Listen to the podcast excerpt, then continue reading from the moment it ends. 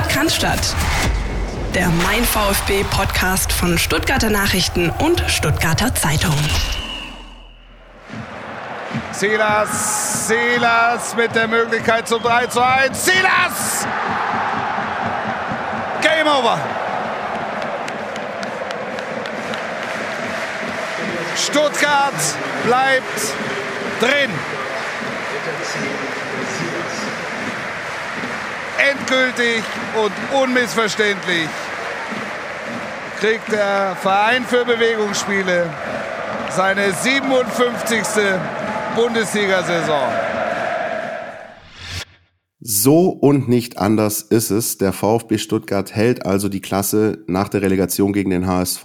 Unter anderem darüber sprechen wir, aber so ehrlich muss man natürlich auch sein, äh, die erfolgreiche Relegation kann auch nicht darüber hinwegtäuschen, dass nicht alles nach Plan lief in dieser Saison beim VfB. Darüber wird auch zu reden sein, genauso wie natürlich vorauszuschauen auf die neue Spielzeit 2023-24. Nicht mit Philipp Meisel, der immer noch im Urlaub ist, aber dafür gerne wieder mit Dirk Preis, unserem Sportchef. Ich grüße dich, Dirk. Hallo, Christian. Guten Morgen in dem Fall. Ja, wir sind ja früh dran heute. Ja, es ist Wahnsinn. Äh, ich glaube, ich kann mich nicht daran erinnern, dass wir jemals zu so einer frühen Uhrzeit aufgenommen haben. Die Vögel zwitschern, die Gräserpollen fliegen. Es ist herrlich. Ja. Ähm, und der VfB hat es geschafft. Ja, der VfB hat es geschafft.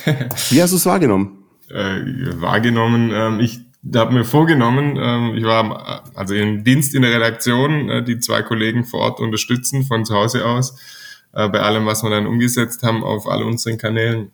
Also habe es am TV äh, verfolgt, das Rückspiel, das Hinspiel noch im Stadion in, in Stuttgart, jetzt das Rückspiel am TV und hatte mir vorgenommen, gemäß dem Hinspielergebnis entspannt in die Sache reinzugehen. Ähm, ich muss zugeben, hat dann im Laufe des Spiels nicht ganz so gut geklappt, äh, maßgeblich dafür natürlich auch die sechste Minute dass ähm, die, ja, der Puls ein bisschen höher ging, äh, weil ja, da doch wieder ein bisschen aufregend da war. Am Ende natürlich kann man sagen, souverän 6 zu 1 die Relegation gewonnen, ähm, den Klassenunterschied sogar zwischen, den es dann eben doch gibt, zwischen Drittletztem der ersten Liga und Drittem der zweiten Liga, dann an vielen Stellen aufgezeigt, wenn auch nicht komplett 180 Minuten top souverän, aber in Summe natürlich recht klar dann die Sache geregelt. Ja. Muss sagen, mit Blick auf die sechste Minute im Rückspiel werden wir gleich äh, darauf zu sprechen kommen.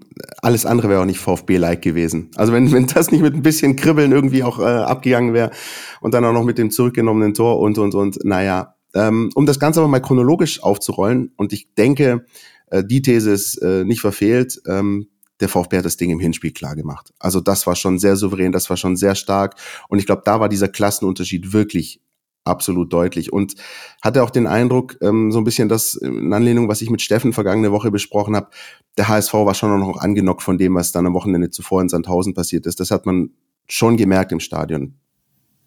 Also ich finde, beim HSV hat man dann vor allem auch im Hinspiel gemerkt, ich glaube, es ist nicht nur dieses äh, Sandhausen-Erlebnis war, sondern die haben letztes Jahr die Relegation gespielt.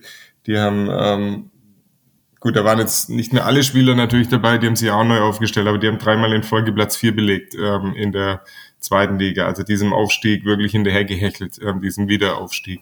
Ähm, waren dann Dritter, äh, haben die Relegation, hatten einen Hinspielsieg ja schon in Berlin damals haben es dann nicht geschafft, ähm, damals das ganze Ding durchzukriegen.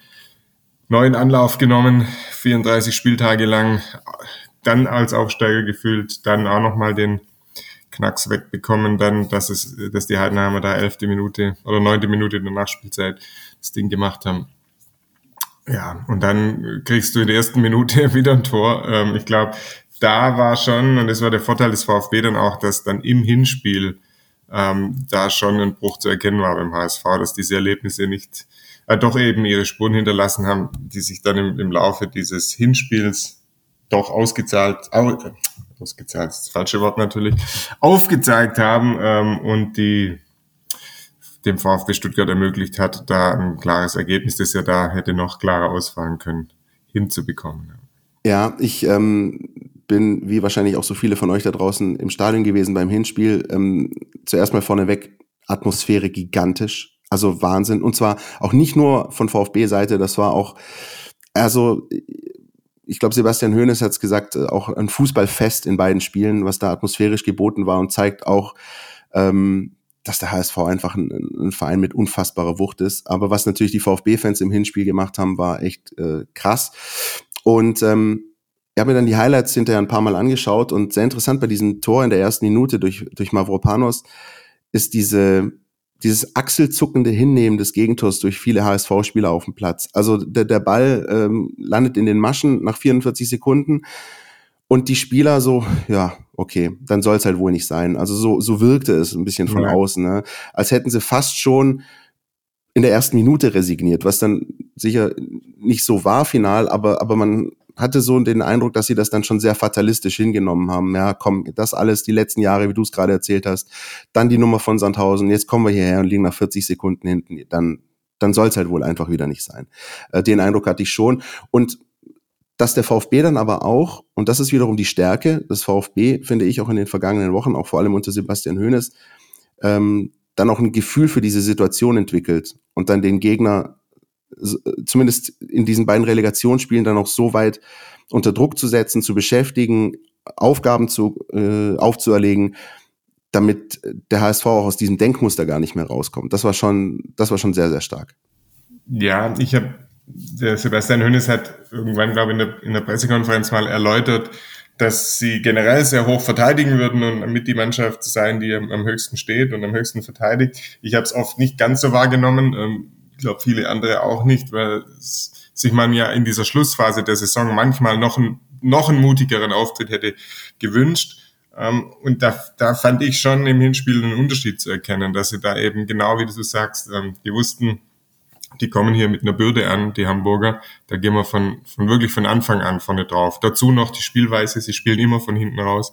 Ähm, und klar, der Tim Walter, der Trainer der Hamburger, hat es ja auch gesagt, ähm, Eckball hat jetzt mit dem Spielsystem erstmal nichts zu tun, ähm, den sie da bekommen haben. Aber dass es den Eckball überhaupt gibt, hat in den 30 Sekunden oder 20 Sekunden, ich habe mir das notiert da auf, auf meinem Blöckchen wie früher, ähm, 20 Sekunden, glaube ich, ähm, erster Eckball VfB Stuttgart. Ja, und das war eben dieses Draufgehen und sofort zeigen, wir sind da, hat gleich zu einem Eckball geführt, hat dann gleich zu einem Tor geführt.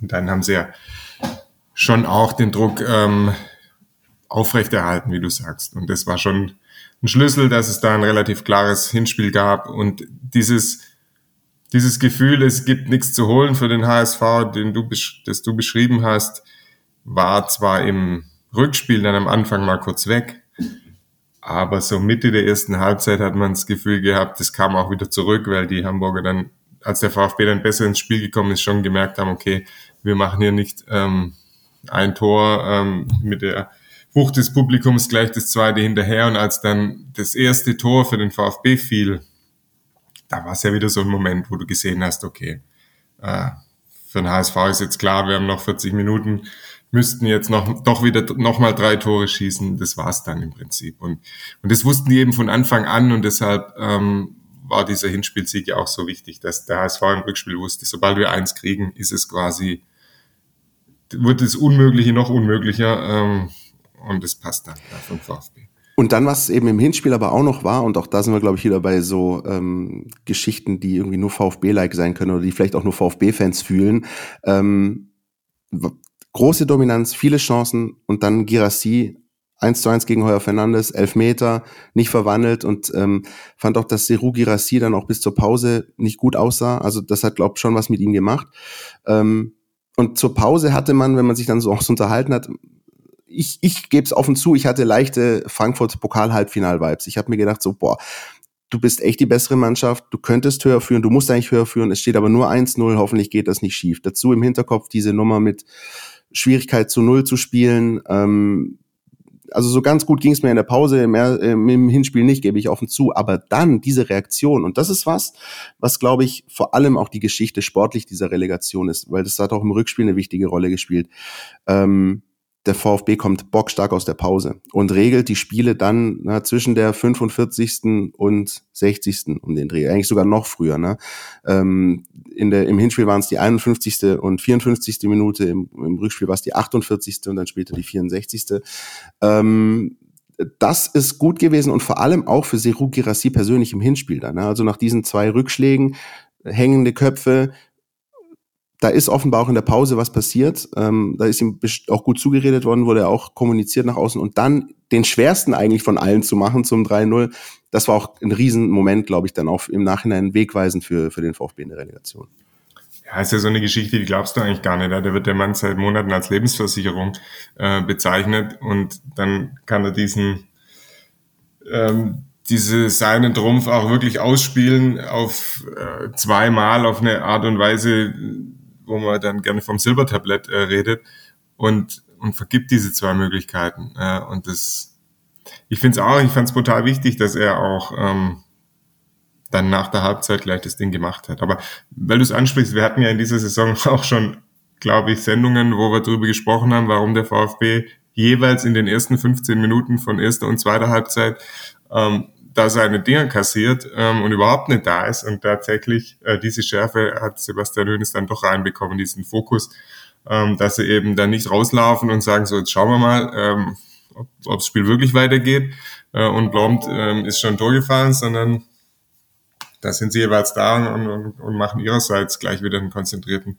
Eindruck und ja, jetzt auch die Tore spielen das Ding dann ähm, recht souverän in Überzahl auch äh, zu Ende im Hinspiel. Äh, da hat auch ähm, Sebastian Hönes ganz klar gesagt, jo, man hätte auch aufs vierte gehen können, man hätte auch das vierte noch schießen können, aber wichtig war dann vor allem auch keins zu kassieren. Ähm, das war, glaube ich, auch für die Köpfe ganz wichtig zu wissen, ähm, wir können das doch zu null ähm, und 3-0 äh, ja, kann man sich, kann man sich, glaube ich, nicht wirklich beschweren. Da hat man sich, glaube ich, als äh, jemand, der den VfB verfolgt, fast schon wieder die Auswärtstorregel zurückgewünscht, mit Blick aufs Rückspiel, weil man gedacht hat, so, wenn du dann da einen machst und so weiter.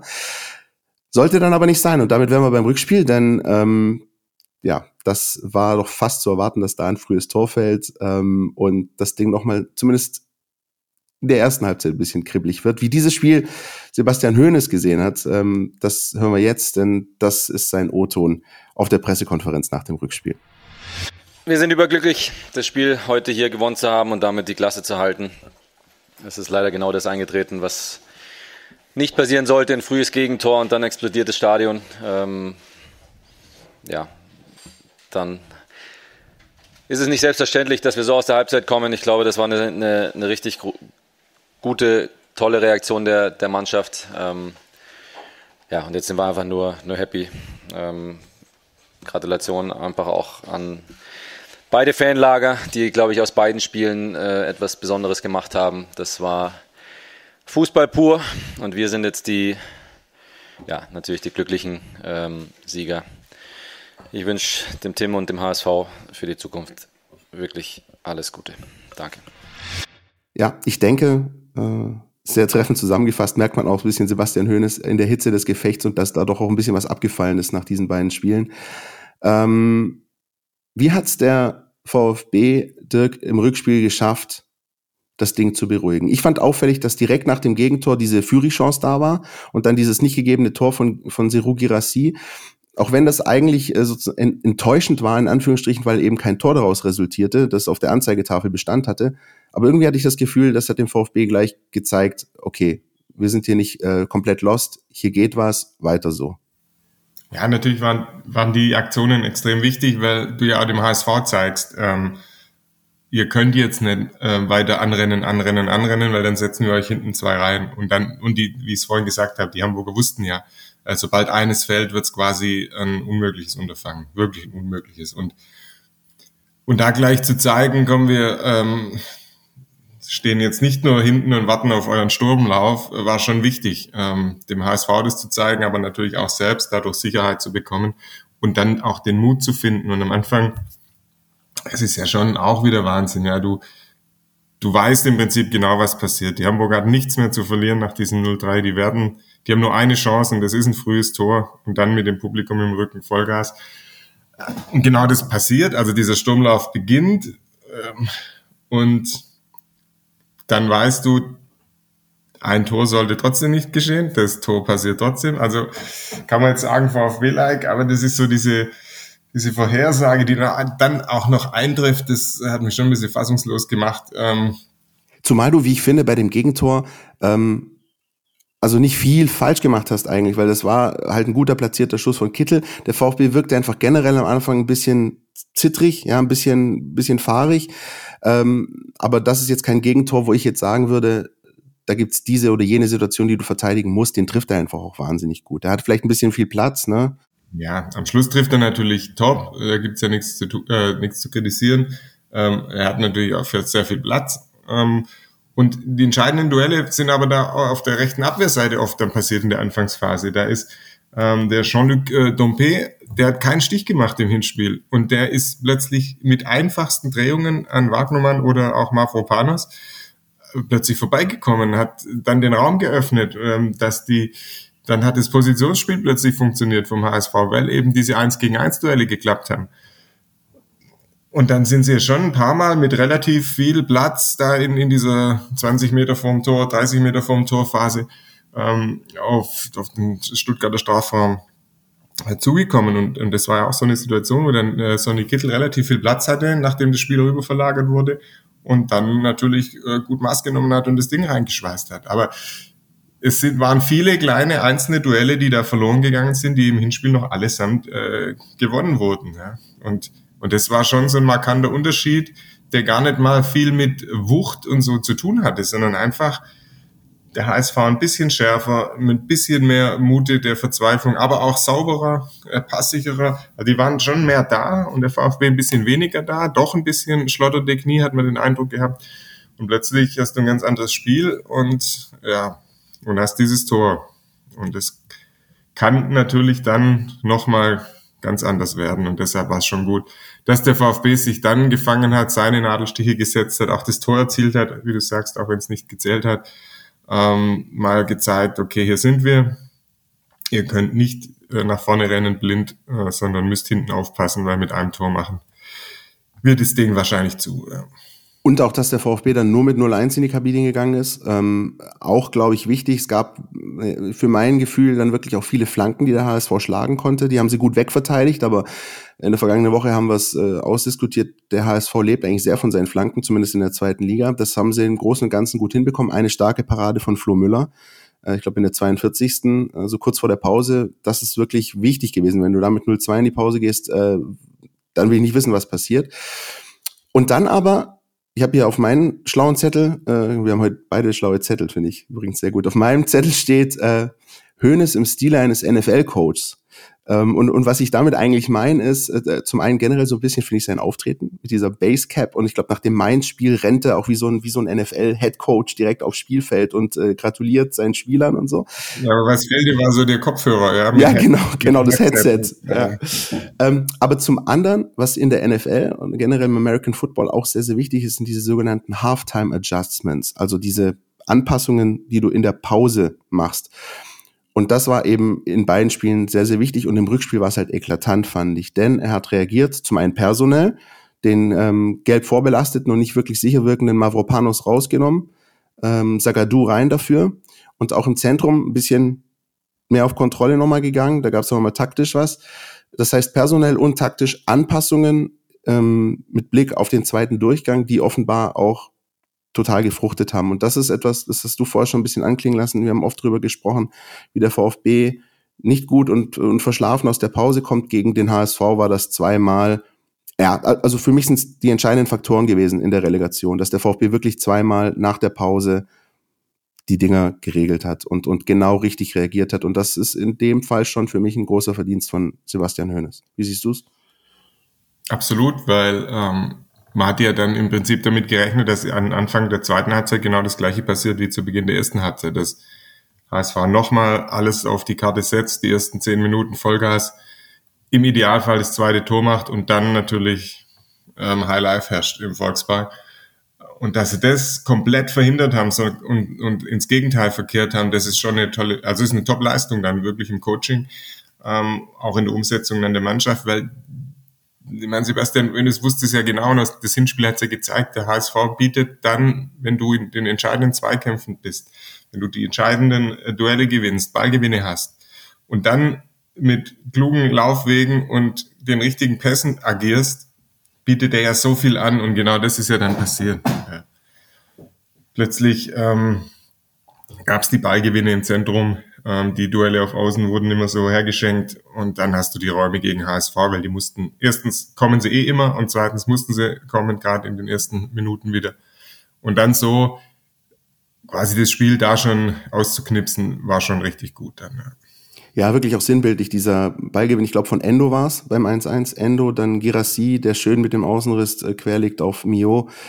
Ähm, und der mit ein bisschen Glück Heuer Fernandes durch die Hosenträger das Ding schießt. Äh, und das war schon ein, ein Stimmungskiller im Stadion. Das hast du gemerkt, 48. Minute. Ähm, da war, den, da war dem Stadion die, der Stecker gezogen. Also genau das, was der VfB wollte und vielleicht dann auch wirklich nach der Pause der beste Zeitpunkt. Ich sage ja, wird ja immer oft gesprochen vom psychologisch wichtigen Zeitpunkt, wenn du vor der Pause triffst. Ich finde den psychologisch wichtigsten Zeitpunkt nach der Pause, weil das ist ein Moment, da stehst du als Trainer an der Seitenlinie und kannst jetzt eigentlich nichts mehr machen. Du hast keine Pause mehr. Ja? Und äh, im Zweifel, im schlimmsten Fall, wird alles über den Haufen geworfen, was du jetzt eigentlich zehn Minuten gepredigt hast. Und das wird vermutlich bei Tim Walter und dem HSV so gewesen sein. Ähm, das war schon, das war schon der entscheidende Moment äh, in Hamburg. Generell Enzo Mio, äh, wie hast du ihn gesehen? Sebastian Hoeneß hat ja gesagt, so erster Durchgang hat ihm gar nicht so sehr gefallen äh, in, in Hamburg. Äh, Im zweiten Durchgang hat er es dann besser gemacht und dann halt eben im richtigen Moment da gewesen, auch den Riecher behalten ne, beim, beim zweiten Tor. Äh, klar, es ist ein Torwartfehler, aber du musst auch in dem Moment einfach erstmal da sein, genau da, wo du sein musst, um, um das Ding dann auch zu verwerten. Klar ist ja eine Binsenweisheit, wenn du niemanden unter Druck setzt, ähm, wirst du auch keine Fehler provozieren.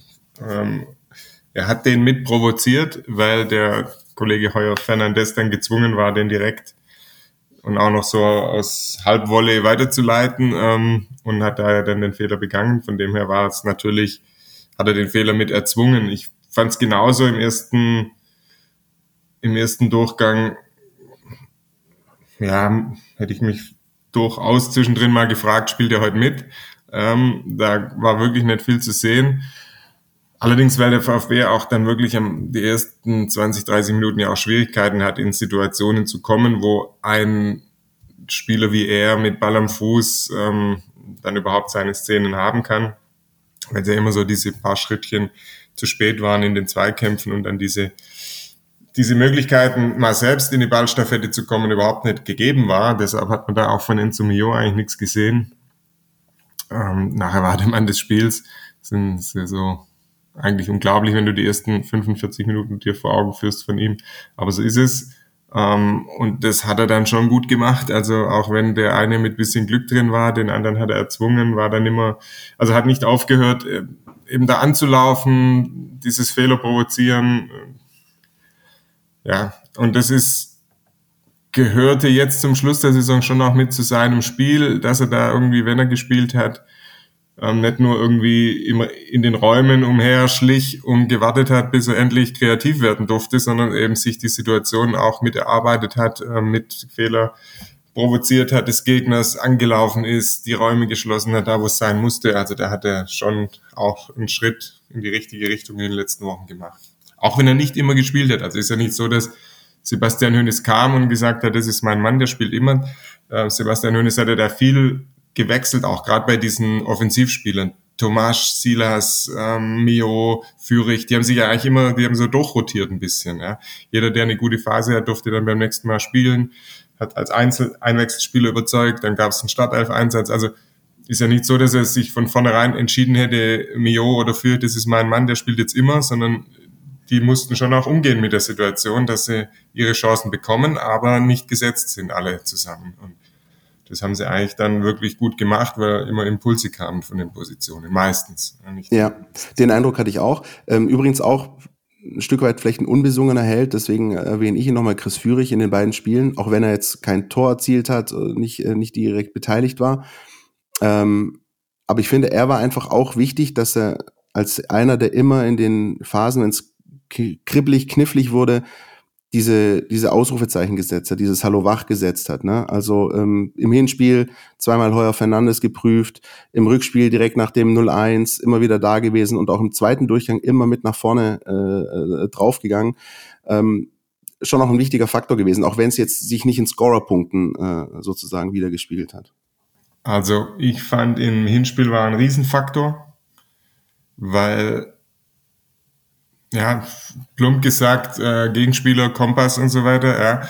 Ähm, da hat er mit dem Kollegen Haier was, glaube ich, äh, schon da ist ja das, wo wir über einen Klassenunterschied äh, reden, weil da mit diesen Aktionen, so ähnlich wie es gegen Mainz da als Einwechselspieler geklappt hat, hat er ja permanent den, den, den Abwehrspieler unter Druck gehalten und immer wieder in, ja, ins Leere laufen lassen. Und, und die Taktik war ja auch die. Also der kam ja ganz oft, der lange Ball von Mafropanos diagonal auf Führig. Er hat den meistens unter Kontrolle bekommen, hat immer dann das Dribbling angesetzt, hat die Hamburger gezwungen, dass sie damit zwei Mann vielleicht auch mal verteidigen mussten. Der Eckball zum 1-0 äh, passiert über Führig da hinten draußen. Also ich finde, er war, wie du sagst, auch wenn er jetzt nicht direkt an den Toren beteiligt war, war er ein Riesenfaktor im Hinspiel. Jetzt im Rückspiel nicht mehr ganz so sehr, äh, weil die Abwehr oder gerade auch Haier da besser auf ihn eingestellt war, aber ja, also unbesungener Held. Ähm, ich glaube, wir haben ihn schon gewürdigt, gerade auch nach Mainz zuletzt. Ähm, aber in den Spielen jetzt war wirklich ein Faktor, gerade im Hinspiel.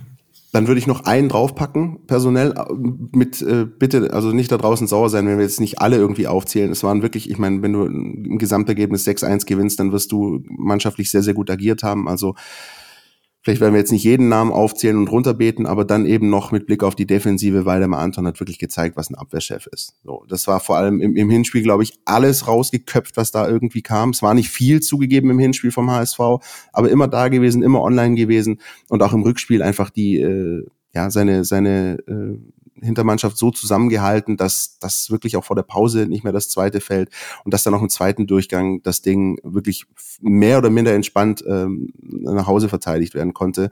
Ähm, auch eine interessante, generell finde ich Mio, Führig, Anton sehr interessant, auch ihre Entwicklungen über die Saison, auch unter den verschiedenen Trainern. Äh, ähm, schon, schon ein Auf und Ab gewesen, ne? aber mit Happy End dann am Ende. Ja, zu Waldemar Anton hatte ich ja, glaube ich, nur vor ein paar Wochen schon mal was gesagt, dass einfach der Unterschied, als er wieder auf seiner Position spielen äh, durfte, als einer von drei Innenverteidigern, jetzt zuletzt ja als der Zentrale, der ist einfach eklatant. Äh, ja. Als Rechtsverteidiger kannst du mal machen, in, finde ich, in einem Spiel, wenn du weißt, da kommt vielleicht ein körperlich starker Außenverteidiger vom Gegner oder Außenstürmer vom Gegner, ähm, will ich auch Kopfballstärke oder sowas da außen haben aber grundsätzlich äh, hat einfach dann die Umstellung unter Sebastian Hönes gezeigt, dass er da viel, viel besser aufgehoben ist und seine Sache einfach gut gemacht hat. Ja, vielleicht darf man jetzt auch nicht äh, überbewerten, er hat, äh, aber der hat das gemacht, was verlangt wurde. Ja, Abwehr zusammengehalten, mit organisiert. Was bei ihm sehr auffällig ist, auch er bietet, sobald der Ball beim Torwart ist, beim eigenen, bietet er im Vollsprint eine Option an, ähm, um wieder von hinten rausspielen zu können. Ja, also er bleibt da nie stehen, schließt mit der, also hakt die Situation quasi ab und sagt so, Angriff verteidigt, jetzt erstmal durchatmen, sondern immer, sobald dann der Torwart den Ball am Fuß oder in der Hand hat, Vollsprint in den freien Raum, um wieder eine, eine Station zu bieten, wo gleich hinten rausgespielt werden kann. Und das öffnet dann oft, sowas im Hinspiel, öffnet dann meistens die Mitte, um, da kommt dann Endo entgegen, also im Hinspiel war es ja immer so, ähm, dass Flo Müller dann immer auf Endo den zentralen Ball gespielt hat, der dann wieder nach außen klatschen lassen konnte und so der Aufbau gleich gelungen ist. Und das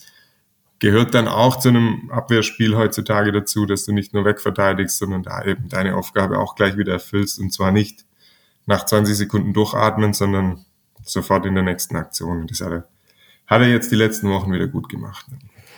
Und dass diese Relegation nicht nur für die Spieler des VfB, nicht nur für die Fans des VfB, nicht nur für diejenigen, die den VfB seit Jahren begleiten, ein echter Nervenkrimi war, sondern auch für den Trainer selbst, für Sebastian Hoeneß. Das hat er auch preisgegeben auf der Pressekonferenz nach dem Spiel in Hamburg und auch das ist sehr, sehr interessant. Hören wir da nochmal rein. Schwierig. Ähm, da ist eine Mischung aus Erleichterung, Freude, ein bisschen Leere auch. Ich, einfach aufgrund des Drucks, der jetzt da einfach da war, über Wochen, über Monate und jetzt natürlich insbesondere in den beiden Spielen. Ähm, ich will jetzt nicht alles aufzählen, aber da waren Spiele dabei. Ähm, in Mainz musst du gewinnen. Äh, du kannst es klar machen gegen Hoffenheim, machst es nicht. Und dann musst du schauen, dass, dass da die Stimmung nicht kippt, ähm, dass du die Enttäuschung wieder umwandelst in, in Energie. Hast dann das Heimspiel gegen, gegen den HSV und machst ein brutales Spiel. Ähm, ja, und dann fährst du hierher, alle erzählen dir, dass das Spiel schon gelaufen oder dass, dass das schon alles schon gelaufen ist. Und dann passiert genau das, du liegst 0-1 hinten, das Stadion explodiert, da wiederhole ich mich gerne und dann hast du halt trotzdem eine Mannschaft, einfach ein paar Jungs in der Mannschaft, die ein Gespür haben für das, was es, was es braucht. Ähm, ja, und das macht mich stolz, richtig stolz. Wir haben da eine richtig gute, ja, richtig guten Spirit in der Mannschaft. Äh, Trainerteam, da passt, da passt viel. Ähm, genau, ich muss jetzt alles erstmal richtig einordnen, aber das waren brutal intensive Wochen. Ähm, ja, jetzt äh, haben wir es gepackt und jetzt sind wir, sind wir richtig glücklich. Ja, man hört raus, das macht dann schon auch was mit einem Trainer und dann fällt das auch wirklich ab. Ähm, es ist schon so, den Eindruck hatte ich auch, äh, Dirk, wenn man sich die Bilder auch im Fernsehen angeschaut hat, als Schiedsrichter Bastian Danker dieses Rückspiel abpfeift, ist jetzt nicht so, dass jetzt Halligalli losgegangen wäre, äh, sondern viele VfB-Spieler haben sich erstmal einfach hingesetzt oder sogar hingelegt und erstmal tief und kräftig durchgeatmet, weil da ist schon Ballast von einem abgefallen. Ja, es ist ja auch als Drittletzter der Bundesliga vor allem, wenn du jetzt kein Überraschungsaufsteiger im, im Jahr davor warst, der dann irgendwie quasi für den die Relegation ein Feiertag wird, äh, dass er noch die Chance hat, sich da zu retten, sondern dass du eigentlich ein Club bist, der mit dann höheren Ambitionen reingegangen bist, sich dann lange Zeit gegen den oder ja, mit dem direkten Abstieg beschäftigen musste und dann hast du die, ja, am letzten Spieltag, der VfB hat ja auch seine Geschichte mit in die Relegation genommen, ja. Also hätte er am letzten Spieltag der regulären Saison auch alles klar machen können, hat er auch nicht geschafft. nicht so dramatisch, wie es jetzt beim HSV gelaufen ist, aber eben. Und dann in dem Spieltag ja auch nochmal auf der Kippe gestanden, ganz wegzurutschen, ja. Und dann, dann, dann bist du auf dem Relegationsplatz und dann ist es natürlich das,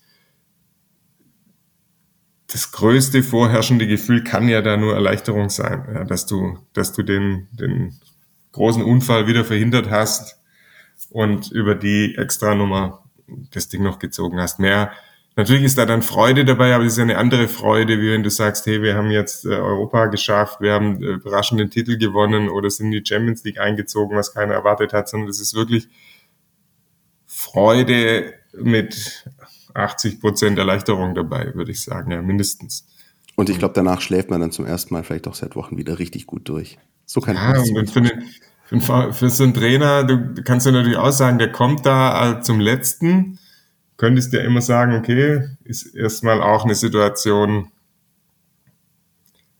ja, nichts zu verlieren ist der falsche Ausdruck, aber natürlich eigentlich nur zu gewinnen, weil, sag mal, wenn du es nicht schaffst, kannst du sagen, okay, war, die haben es davor verbockt, war nichts mehr zu holen. Aber ich glaube, das ist schon anders, weil du, du gehst ja mit dem Anspruch ran, ähm, ich will das hier noch packen. Der Verein holt dich, damit du es noch packst. Äh, dann hast du eine Trainerkarriere, die in der Bundesliga eine Station hatte, jetzt die zweite kommt und das ist so eine Sondersituation, Abstiegskampf und du willst dir aber da beweisen, du, du kannst, du hast was drauf. Und, und das und das dann auf so einen komprimierten Zeitraum von sechs, sieben Wochen, die es jetzt dann geworden sind, da zählt jeder Tag, jede Minute und das ist, glaube ich, schon eine, eine hohe Belastung dann auch für so einen Trainer mit seinem Team. Man muss, ich meine, er hatte drei Tage oder, nee, Quatsch, der hatte anderthalb Tage vor dem ersten Pflichtspiel. Ja. In Nürnberg damals, ne? In Nürnberg, Pokal, übrigens erstes Tor unter Hönes Enzo Mio. Ja. Jetzt nicht das letzte äh, der Saison, weil dann Silas noch eins draufgesetzt hat. Sonst wäre es eine Klammer gewesen, wie gemalt genau. für Journalisten. Ne? So ist es. Ja. Aber hatte da ja ganz, ganz wenig Zeit, äh, war Nürnberg unter Druck, Pokal, war Bochum entscheidendes Spiel gleich ein paar Tage später. Also das musste alles sofort funktionieren und da kann man, finde ich schon, muss ja immer vorsichtig sein, weil im Herbst kommt vielleicht die nächste Krise und dann sieht es schon wieder anders aus. Aber man kann für diesen Zeitraum, finde ich, den Hut ziehen vor Sebastian Hönes, wie er das hinbekommen hat, wie er in sehr, sehr kurzer Zeit absolut die richtigen Worte, glaube ich, gefunden hat intern. Er hat die Truppe schnell auf seine Seite bekommen, sofort im Prinzip. Man hat äh, das Gefühl gehabt, die, die Chemie stimmt zwischen Mannschaft und Trainer und das ist, glaube ich, auch der Hauptunterschied oder der eine Hauptunterschied und der andere ist, dass er taktisch die, die drei, vier Kniffe ähm, angebracht hat, die notwendig waren, Spieler auf richtigen Positionen, bisschen wieder offensivere Herangehensweise und das hat er sehr schnell sehr gut hinbekommen. Dass die Chemie stimmt, ähm, finde ich, zeigt übrigens auch das eine oder andere Kabinenvideo, was am Montagabend Höhnes on fire, sage ich nur. Mhm. Ähm, und wie sich diese Erleichterungsspiele aus Sicht des VfB in Zahlen, Daten und Fakten widerspiegeln, das hat abschließend nochmal unser Felix für euch zusammengestellt. Es war die klarste Relegation, seitdem dieser Modus um die erste Fußball-Bundesliga im Jahr 2009 wieder eingeführt wurde. Und Eben in diesem Jahr 2009 gab es den letzten derart deutlichen Gesamtsieg. Nürnberg gewann nach 13-0 und 2-0 Siegen insgesamt mit fünf Toren Abstand gegen Energie Cottbus. Das schafften die Schwaben nun auch gegen die Hanseaten. Im Heimspiel gelang ein 3-0 und im Rückspiel ein 1-3, also in Summe ein 6-1 Sieg des VfB gegen den HSV. In diesen 15 Relegationen seit 2009 gewann nun ganze 12 Mal der Erstligist und diese Relegation hätte auch noch höher ausgehen können, wenn nicht müssen, gerade im Hinspiel. Der Kicker nannte hier 12 zu 1 Chancen für den VfB, im Rückspiel ebenfalls 3 zu 9 Chancen. Trotzdem ziemlich untypisch für den VfB Stuttgart übertraf der VfB die Statistik der zu erwartbaren Tore. Im Hinspiel gibt die Bundesliga den Stuttgartern 2,38 und im Rückspiel 2,24. Ein Klassenunterschied, dies allerdings fairerweise gesagt auch im Gesamtmarktwert der Mannschaften. Hier sind es 116 Millionen beim VfB Stuttgart und 38 Millionen beim Hamburger SV. Bitter für den HSV, der sich in Sandhausen schon in der Bundesliga sah, bevor Heidenheim das Spiel in Regensburg noch für sich drehte und entschied. 66 Punkte sammelte Hamburg. Das hätte die letzten fünf Zweitligasaisons immer mindestens für den direkten Aufstieg gereicht. 2016, 2017 beim vorletzten Wiederaufstieg des VfB hatte zuletzt auch der dritte Platz 66 Punkte. Der VfB hatte auf Platz 1 drei Punkte mehr damals. Beim letzten direkten Wiederaufstieg für Stuttgart 2020 reichten tatsächlich 58 Punkte für den zweiten Platz. Umso besser also, dass das Team von Sebastian Hoeneß den Abstieg abwenden konnte und das Relegation Relegationstrauma, der Abstieg nach Auswärtstorregel und zwei Unentschieden gegen Union Berlin 2019 ist spätestens jetzt vermutlich abgeschüttelt. Das war übrigens auch die bisher letzte Relegation, in der sich der Zweitligist durchgesetzt hat. So, vielen Dank. Und dann kommen wir zu unserem Mittelpart, Dirk. Denn ähm, ja, der VfB hat die Klasse gehalten. Ja, das war jetzt wichtig und das war ein Erfolgserlebnis. Das waren zwei Erfolgserlebnisse, wenn man das Hin- und Rückspiel separat betrachtet gegen den HSV. Aber unterm Strich zählt auch die Tatsache, dass der VfB in der regulären Saison in 34 Spieltagen wieder nur 33 Punkte geholt hat, wie in der vergangenen Saison. Diesmal hat das für Platz 15 nicht gereicht, sondern eben für Platz 16 und die Relegation. Dass ähm, der VfB, wenn man sich das dann so ranschaut, die, die nackten Zahlen belegend auf der Stelle getreten ist im Vergleich zum Vorjahr äh, und wieder mit einem blauen Auge gerade so äh, die Klasse gehalten hat. Ähm, wie bewertest du diese Saison auch im Kontext der vergangenen Saison oder generell der Entwicklung des VfB, wenn du da einen Strich ziehen müsstest? Ja, du stehst natürlich jetzt wieder genau an der Stelle, wo du vor zwölf Monaten auch standest. Hast im Prinzip dich nicht weiterentwickelt. Ähm, könntest jetzt die letzten acht, sechs, sieben Wochen natürlich für eine Weiterentwicklung hernehmen, aber man, das wäre ja Quatsch. Man muss ja die, die ganze Saison sehen. Und da gibt es ja ein paar, paar entscheidende Punkte, wenn man jetzt so irgendwie in die Fehleranalyse dieser Saison einsteigt und es mal nicht nur fußballerisch betrachtet, ja, wo viele einzelne Fehler zu dann wieder vielen äh, Misserfolgsspielen geführt haben. Ähm, ich erinnere mich an die, die, oder wenn du jetzt die Worte hörst mit der, mit der Analyse knallhart, wir lassen uns nicht blenden, das hatten wir ja letztes Jahr schon, ja. Und was ist passiert aus der Analyse? Nichts. Also zumindest keine Ergebnisse zumindest nichts, was sich schwarz auf weiß auf irgendwelchen schlauen Zetteln äh, darstellen würde. Ja, ja und, und zwei Dinge waren ja zentral. Das eine war, wir haben erkannt, wir laufen zu wenig. Ähm, in den ersten Spielen war es wieder so, war es dann wieder so, dass der VfB eigentlich fast immer weniger gelaufen ist als der jeweilige Gegner. Und äh, wir brauchen eine ganz andere Gier, so dieses von, wir lassen keinen Punkt mehr liegen. Ja, wir ähm, verschenken nichts und, und das hat ja auch nicht geklappt. Er hat in Bremen quasi angefangen, wo es in der Nachspielzeit ähm, den, den Ausgleich gab. Oliver Burke. Oliver Burke, der im ähm, Burke, der im Rückspiel dann schon nicht mehr dabei war, weil er schon wieder gewechselt ist. Ähm, da fing es ja dann schon an und dann, dann Also das ist so der erste Fehler, dass diese Analyse, die, die, die Ergebnisse verbal gebracht hat, ähm, überhaupt nicht ähm, in die neue Saison irgendwelche Veränderungen mit eingebracht hat. Ähm, und dann ist für mich schon auch entscheidend, wie dann mit der ganzen Nummer äh, Sven Mislintat umgegangen worden ist, fand ich, kann man, wir kommen jetzt in einen Bereich, wo du immer sagen kannst, das braucht die Spieler nicht interessieren, ja, sondern die sollen kicken und alles, was drumherum passiert.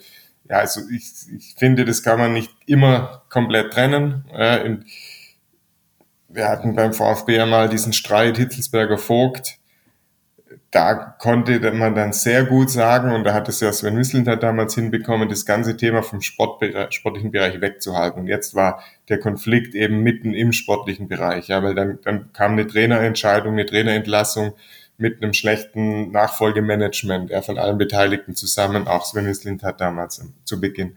Dann kam die wochenlange Unklarheit, wie geht's eigentlich jetzt weiter mit Sven Mislintat? Und jedem war ja klar, halt ja oder nein, hat auch eine Bedeutung für die Ausricht, sportliche Ausrichtung des Vereins. Ja.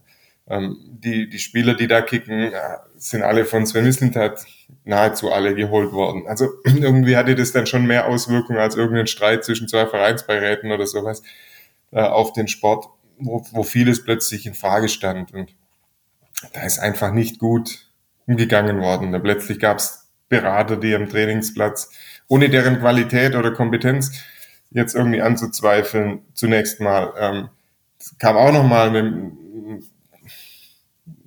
ja, so, so, ein, so ein Ding dazu, das vorher nicht gab, wo sich vielleicht auch dann der, am Anfang der Trainer fragt, was steht denn der, beobachtet er mich jetzt? Also, ja. Ich hatte den Eindruck, um es mal ganz salopp zu sagen, immer war irgendwas. Also äh, es war, es, es, ich hatte auch nie das Gefühl, dass ähm, dass da einfach komplett Ruhe herrschte. Und wie du auch sagst, ich hatte auch nicht den Eindruck, dass das immer von der Mannschaft ferngehalten wurde. Es gibt auch solche und solche Spielercharaktere. Es gibt welche, die lassen es vielleicht gar nicht an sich ran, die informieren sich, die, die, denen ist es vielleicht auch egal. Es gibt aber durchaus auch die reflektierten Spieler, die sowas sehr wohl wahrnehmen, auch wenn es irgendwie atmosphärisch ein bisschen knistert. Und dann ging es halt irgendwie, auch gerade in dieser Hinrunde, sagen wir mal auch vor der WM, äh, so in, in so einen fast schon klassischen VfB-Herbst. Äh, irgendwie die Blätter fallen und, und das wird alles so ein bisschen, äh, du, du merkst, es ist nicht alles so an seinem Platz, wie es irgendwie sein sollte. Und ähm, so ein bisschen Anstoß war für mich, oder ich glaube, äh, ist immer die Frage nach der Henne und dem Ei, aber natürlich auch diese Mitgliederversammlung mit dann auch der Verkündung von äh, den drei Beratern, äh, beziehungsweise den drei äh, Ex-Profis, die, die beim VfB eingebunden werden und da einfach auch die Kommunikation des VfB, also wie, wie sie damit umgehen, ähm, wie sie das nach außen kommunizieren, wie du gesagt hast, das hat ja also jeder, der eins und eins zusammenzählen kann, konnte wissen, was das für, für Konsequenzen haben würde früher oder später und dass da vieles einfach nur auch in die Länge gezogen wurde, teilweise wie Kaugummi. Und das sozusagen auf höherer Ebene, und dann aber, um das vielleicht auch runterzubrechen, eben auch, was die Trainer angeht, die der VfB hat. Es waren halt wieder vier Trainer, die am Ende an der Seitenlinie standen beim VfB. Pellegrino Matarazzo, der zweifelsohne ähm, sehr viele Verdienste für den VfB hat, der finde ich auch immer so ein bisschen das positive Gesicht auch des VfB war in den vergangenen Jahren. Ähm, dann hatten wir diese Geschichte bis zur WM-Pause, Michael Wimmer, der wichtige Heimsiege geholt hat gegen Augsburg Hertha. Ähm, und trotzdem war das irgendwie immer so, so, ein, so, so eine Hängepartie. Du hast immer, du hast auch als Fan und als jemand, der den VfB beobachtet und begleitet, nicht gewusst, wohin geht jetzt die Reise. Und die, die Zeit schritt immer weiter vor und irgendwann kam dann noch eine WM-Pause. Und ähm, dann danach Bruno Labbadia, Sommervorbereitung, äh, Wintervorbereitung, Entschuldigung, und, und, und dann eben auch da die ersten Spiele. Auch da übrigens sehr vergleichbar. Ähm, Pellegrino Materazzo im zweiten Saisonspiel in Bremen kommt Burke äh, Bruno Labbadia in seinem zweiten Spiel in Hoffenheim kommt Kramaric in 90 plus und verhindert in der letzten Sekunde den ersten Auswärtssieg. Ähm, auch zum 2-2 und auch da ging das alles so ein bisschen dahin, ähm, bis dann eben dann nochmal der Wechsel kam zu, zu Sebastian Hoeneß. Und was mir dann eben im Nachgang jetzt auch, und da bin ich sehr gespannt auf diese Analyse, die von allen vollmundig angekündigt wird, was mir dann beispielsweise eben auch auffällt, ist, ähm, wenn dann Alexander Werle beispielsweise gefragt wird, auch zur Personalie Bruno Labbadia. Hat ja in den vergangenen Wochen viele Interviews gegeben, auch im Fernsehen, auch Printmedien. Und natürlich auch immer wieder gefragt worden, äh, sinngemäß, na Herr Werle, die Verpflichtung von Bruno Labbadia war im Nachhinein wohl schon ein Fehler. Und dass erst dann in der Kommunikation nach außen offensichtlich nicht schafft, das Wort Fehler in den Mund zu nehmen, sondern ein bisschen politikersprechmäßig ausweicht und jedes Mal was antwortet nach dem Motto, na ja, zu dem Zeitpunkt war das für uns schon die richtige und wir haben das rückblickend, in dem Moment war das, er könnte auch einfach mal sich hinstellen und sagen, ja, rückblickend war die Verpflichtung von Bruno Labbadia ein Fehler. Und da bricht ihm kein Zacken aus der Krone. Ähm, ich habe damals auch gesagt, wir haben eine Folge aufgenommen, äh, Dirk, als, äh, als Bruno Labbadia verpflichtet wurde. Ich weiß nur, wie ich damals gesagt habe, ich, ich sehe das super entspannt. Das wird, der VfB wird locker mit Bruno Labbadia die Klasse halten. Jo, ich habe einen Fehler gemacht. Ich, das, ich habe das falsch eingeschätzt rückblickend. Und das kann ich auch sagen. Und ich finde, diese Fehlerkultur, die ist auch wichtig. Nach innen, aber eben auch in der Kommunikation nach außen ist es, glaube ich, für viele Fans wichtig, sowas zu hören. Ich glaube das ist so ein bisschen auch dieser Branche geschuldet, ja, dass man sich nicht gegenseitig irgendwie dann, zumindest wenn man es irgendwie im Grundsatz gut miteinander meint, ähm, dass man dann nicht irgendwie noch hinterher ähm, sich irgendwie, ja, ich sag jetzt mal, anpisst. Und ich glaube, dass so ein bisschen, wenn du also zum einen hat es natürlich die Komponente, ich, Alexander Wede, will jetzt nicht zwingend das Wort Fehler in den Mund nehmen ähm, mit, im Zusammenhang mit meiner eigenen Person. Also das spielt natürlich schon eine Rolle.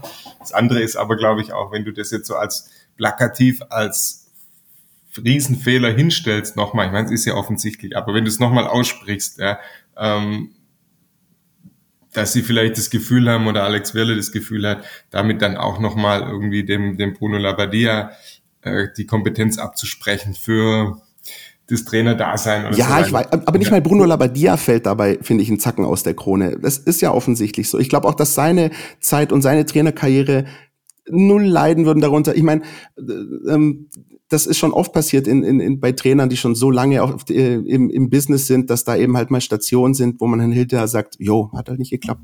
Ja, ich glaube, es war schon eine Sondersituation, weil er diese so wenn es einer schafft, dann ich, so bis zum Schluss äh, diese Attitüde war. Und wenn du dann sagst, hey, das war ein, der, der größte Fehler, den wir machen konnten, Bruno Labbadia zu holen, das ist dann schon eine äh, blöde Mischung auch für den Coach. Aber ich glaube, auch ich glaube, dass ich habe es auch so gesehen, einmal ein klarer Satz hätte viel hätte viel bewirkt nach innen wie nach außen.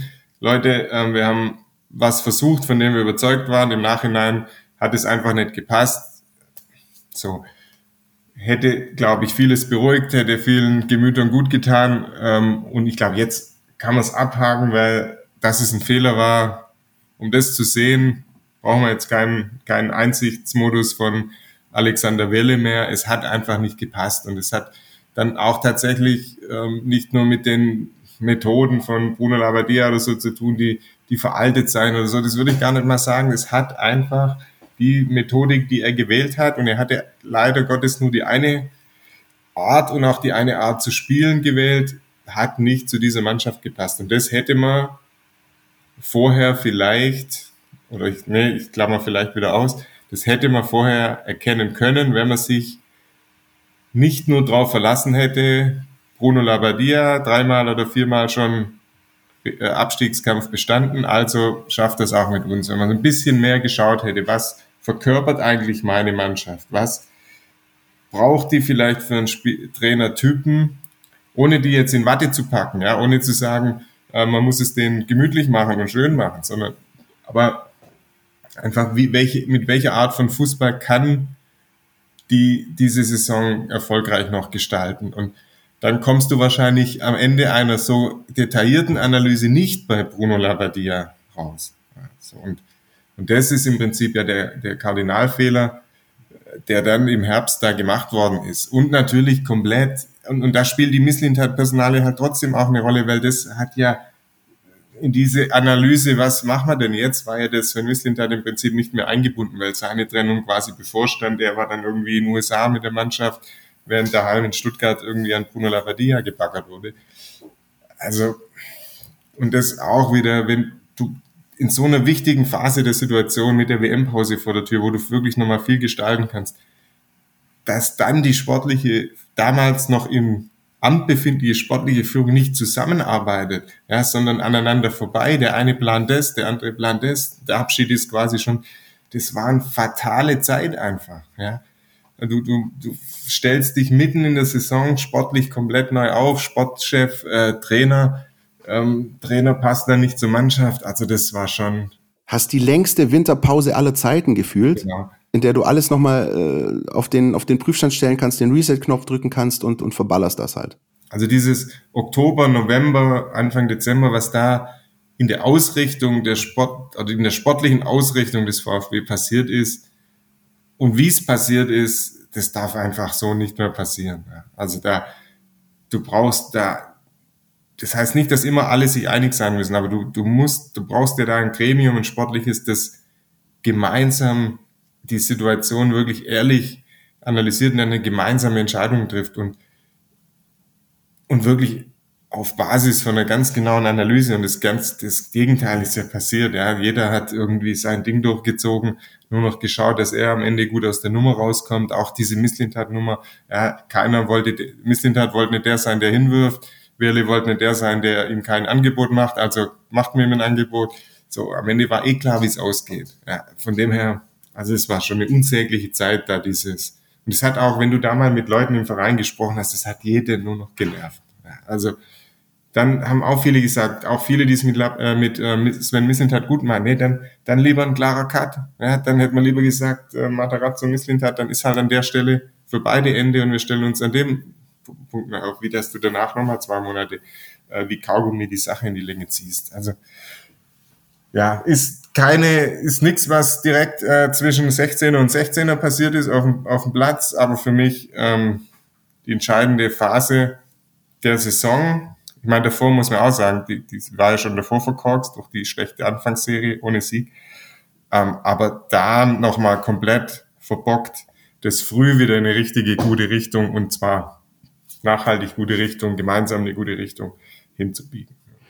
Ja, das war so ein bisschen vereinspolitisch und, und atmosphärisch der Blick zurück und sicher auch Lehren, die der VfB daraus ziehen muss. Unter anderem eine der vielen Lehren, die der VfB aus dieser Saison ziehen muss. Und wie Dirk gerade so schön gesagt hat, was das zwischen 16er und 16er betrifft, also rein sportlich mit Blick auf die Daten der Saison, nach 34 plus zwei Spielen, das hat Felix für uns zusammengestellt. Und schon wieder ist eine Bundesliga-Saison plus Nachsitzen beim VfB Stuttgart vorbei. Der VfB stand das erste Mal seit zehn Jahren im DFB-Pokal-Halbfinale. Hier schwingt der aberwitzige Rekord mit, dass in jedem dieser vier Spiele ein anderer Trainer auf der Bank Platz nahm. In der Relegation gestaltete es der VfB als Bundesligist so deutlich für sich wie seit 14 Jahren nicht mehr.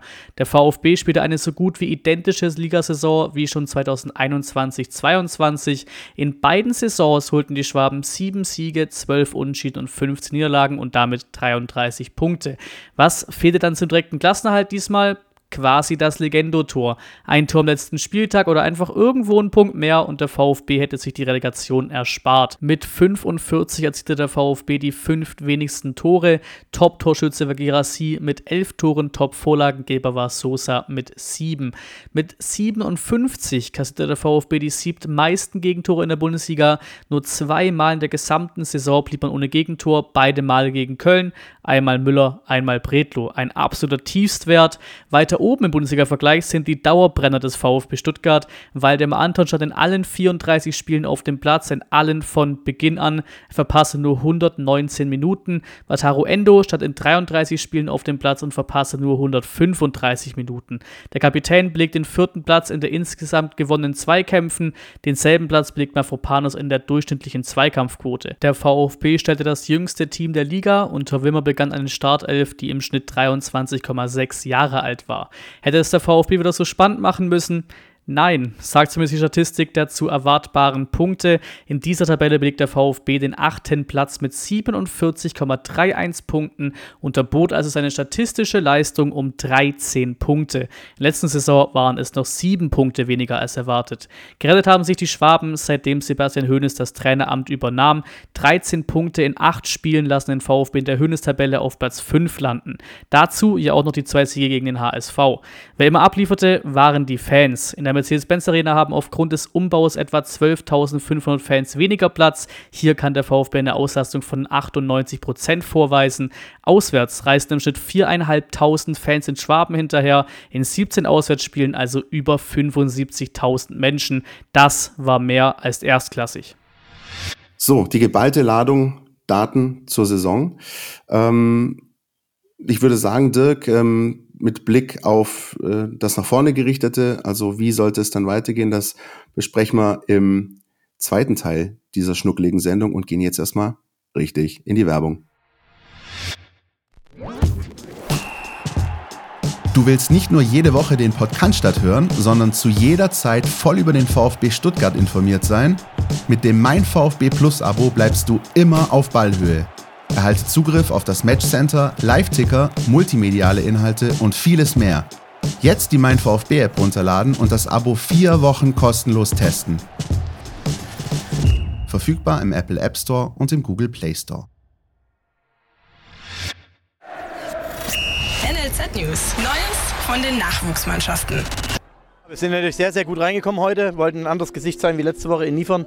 Äh, die Mannschaft hat das richtig gut gemacht. Äh, wir haben uns unsere Tempo ausgenutzt am Flügel, sind schnell in Führung gegangen, 1-0, 2-0, 3-0 und ja, zur Halbzeit 4-0. Zweite Halbzeit war es dann so Sommer, Sommerfußball.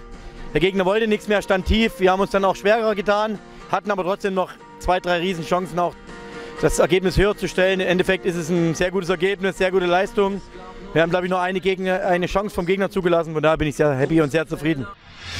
Ein hörbar zufriedener Heiko Gerber nach dem 5-0 der VfB-Frauen beim ersten FC Mühlhausen. Das sah richtig gut aus. Ähm, der VfB zuletzt tatsächlich ergebnistechnisch hier absolut ähm, stabilisiert. Ein Spiel gibt's noch, kommenden Sonntag 14 Uhr, herzliche Einladung, Heimspiel, die VfB-Frauen gegen TSV Neckarau. Und dann ist die Runde auch durch und dann soll in der kommenden Saison nochmal der Angriff gewagt werden auf den Aufstieg. Mit Blick auf die U21 gab es ja kein Spiel mehr. Die Saison, die Regionalliga ist beendet, aber personell tut sich da einiges. Könnt ihr unter anderem auch bei uns nachlesen. Neun Spieler verlassen die U21. Ähm, erspare ich euch jetzt, die alle aufzuzählen. Verweise freundlich an unsere Mein VfB Plus App und äh, unsere Portale. Ein Neuzugang gibt's auch für die U21. Das ist Dominik Trabant, äh, erfahrener Torwart von der TSG Hoffenheim 2, äh, der die VfB U21 dann verstärkt in der kommenden Regionalligasaison. Über alles das, was sich da tut, halten wir euch natürlich auf dem Laufenden in den kommenden Wochen. Und dann gibt's NLZ-technisch die beste Nachricht zum Schluss. Der VfB hat nämlich einen Europameister. Jairzinho Malanga ist U17 Europameister geworden mit dem DFB-Team dramatisches Spiel. Ich habe mir das Finale ein bisschen, ich habe am Freitagabend immer ein bisschen hin und her geswitcht zwischen äh, Wiesbaden, Bielefeld und dem U17-Finale und das war am Ende echt dramatisch. 0-0 nach 90 Minuten gegen Frankreich, dann ging es ins Elfmeterschießen und da lief äh, die DFB aus lange hinterher bis zum letzten Schützen und konnte es dann am Ende drehen. Also U17 Europameister ist Deutschland mit Jasinho Malanga vom VfB unter anderem dadurch natürlich auch die Qualifikation für die anstehende WM geschafft. Die findet aber erst im Herbst statt. Und ähm, schon vor dem Herbst, nämlich im Sommer, Dirk, geht's los mit Blick auf die neue Saison. Sommervorbereitung vermutlich dann. Genauen Fahrplan gibt's glaube ich, noch nicht. Äh, Im Juli dann, ne? Ja, und Sommervorbereitung ist ja ein gutes Stichwort. Äh, bald geht's wieder los. Aber wenn wir beim Nachwuchs sind, ist zwar kein Nachwuchsspieler mehr, aber Joscha Wagnermann ähm, ist auch nominiert für eine Nachwuchs-EM, die U21. Die sind ja schon erwachsen, aber die meisten ähm, der ist zumindest im vorläufigen Kader. Drei werden noch gestrichen in glaub, Rumänien und Georgien oder sowas. Ähm, so ist es. Findet die EM statt. Also da sind ja jetzt auch noch ein paar Nationalspieler. Ansonsten auch auf Reisen. Auch die deutsche A-Nationalmannschaft hat ja noch drei Spiele. Also die ohnehin lange Saison geht für ein paar VfBler da noch in die Verlängerung, nochmalige Verlängerung, muss man ja sagen, nach der Relegation. Das ist richtig, da ist einiges geboten. Auch da gibt's die Aufstellung bei uns zu lesen. Auch unter anderem Wataru Endo ist nochmal unterwegs mit Japan, Hiroki Ito natürlich auch. Borna Sosa spielt äh, Nations League Final Four in den Niederlanden. Ähm, die Übersicht, wie gesagt, könnt ihr auch nachlesen bei uns. Ähm, ja, lass uns mal ein bisschen den Blick nach vorne richten, Dirk. Ähm, 2023, 2024, was erwartet den VfB? Ich greife mal auf, was die Ultras des VfB am Tag nach dem Relegationsrückspiel äh, einem großen Banner vor der Geschäftsstelle ausgerollt haben. Da stand nämlich drauf, nichts erreicht, nur verhindert. Was ist euer Plan für den VfB? Gerichtet natürlich auch vor allem an die, äh, an die Vereinsführung, an die, an die Entscheider beim VfB. Was muss ich denn, bevor wir dann in einem späteren Teil nochmal auf das Sportliche blicken, aber was muss ich denn in deinen Augen jetzt wirklich elementar ändern, auch mit Blick auf die Frage, die die Fans hier gestellt haben am Tag danach? Ja, was ist euer Plan mit dem VfB? Ist ja zunächst mal relativ klar zu beantworten, weil der Plan ist, dass der VfB ähm, mal eine ruhigere Phase wieder hat, wo frühere Planungssicherheit, wo du Entwicklung wirklich vorantreiben kannst. Das bedeutet eine sportlich stabilere Saison, wo du mal am vierten, fünftletzten Spieltag vielleicht schon weißt, okay, wir bleiben in der Liga, ähm, haben vielleicht noch nach oben irgendein Ziel, das wir noch irgendwie ein bisschen angreifen können. Das ist natürlich generell der Plan. Die Frage, die entscheidende Frage, und die stellen sich ja jedes Jahr alle Clubs, wie komme ich dahin, meine Ziele zu erreichen? Wie ähm, höhe ich die Chance, äh, meine Ziele zu erreichen? Und das ist ja auch die Frage, die, um die es jetzt wieder gehen muss in dieser Analyse, ähm, die angekündigt worden ist. Und die muss ja auf zwei Ebenen stattfinden. Ja, haben wir, bieten wir als Verein, als AG oder im Zusammenspiel der beiden äh, Strukturen, haben wir da das richtige Konzept äh, mit den richtigen, mit der richtigen Personalaufstellung, um die Wahrscheinlichkeit des Erfolgs zu erhöhen, sportlich.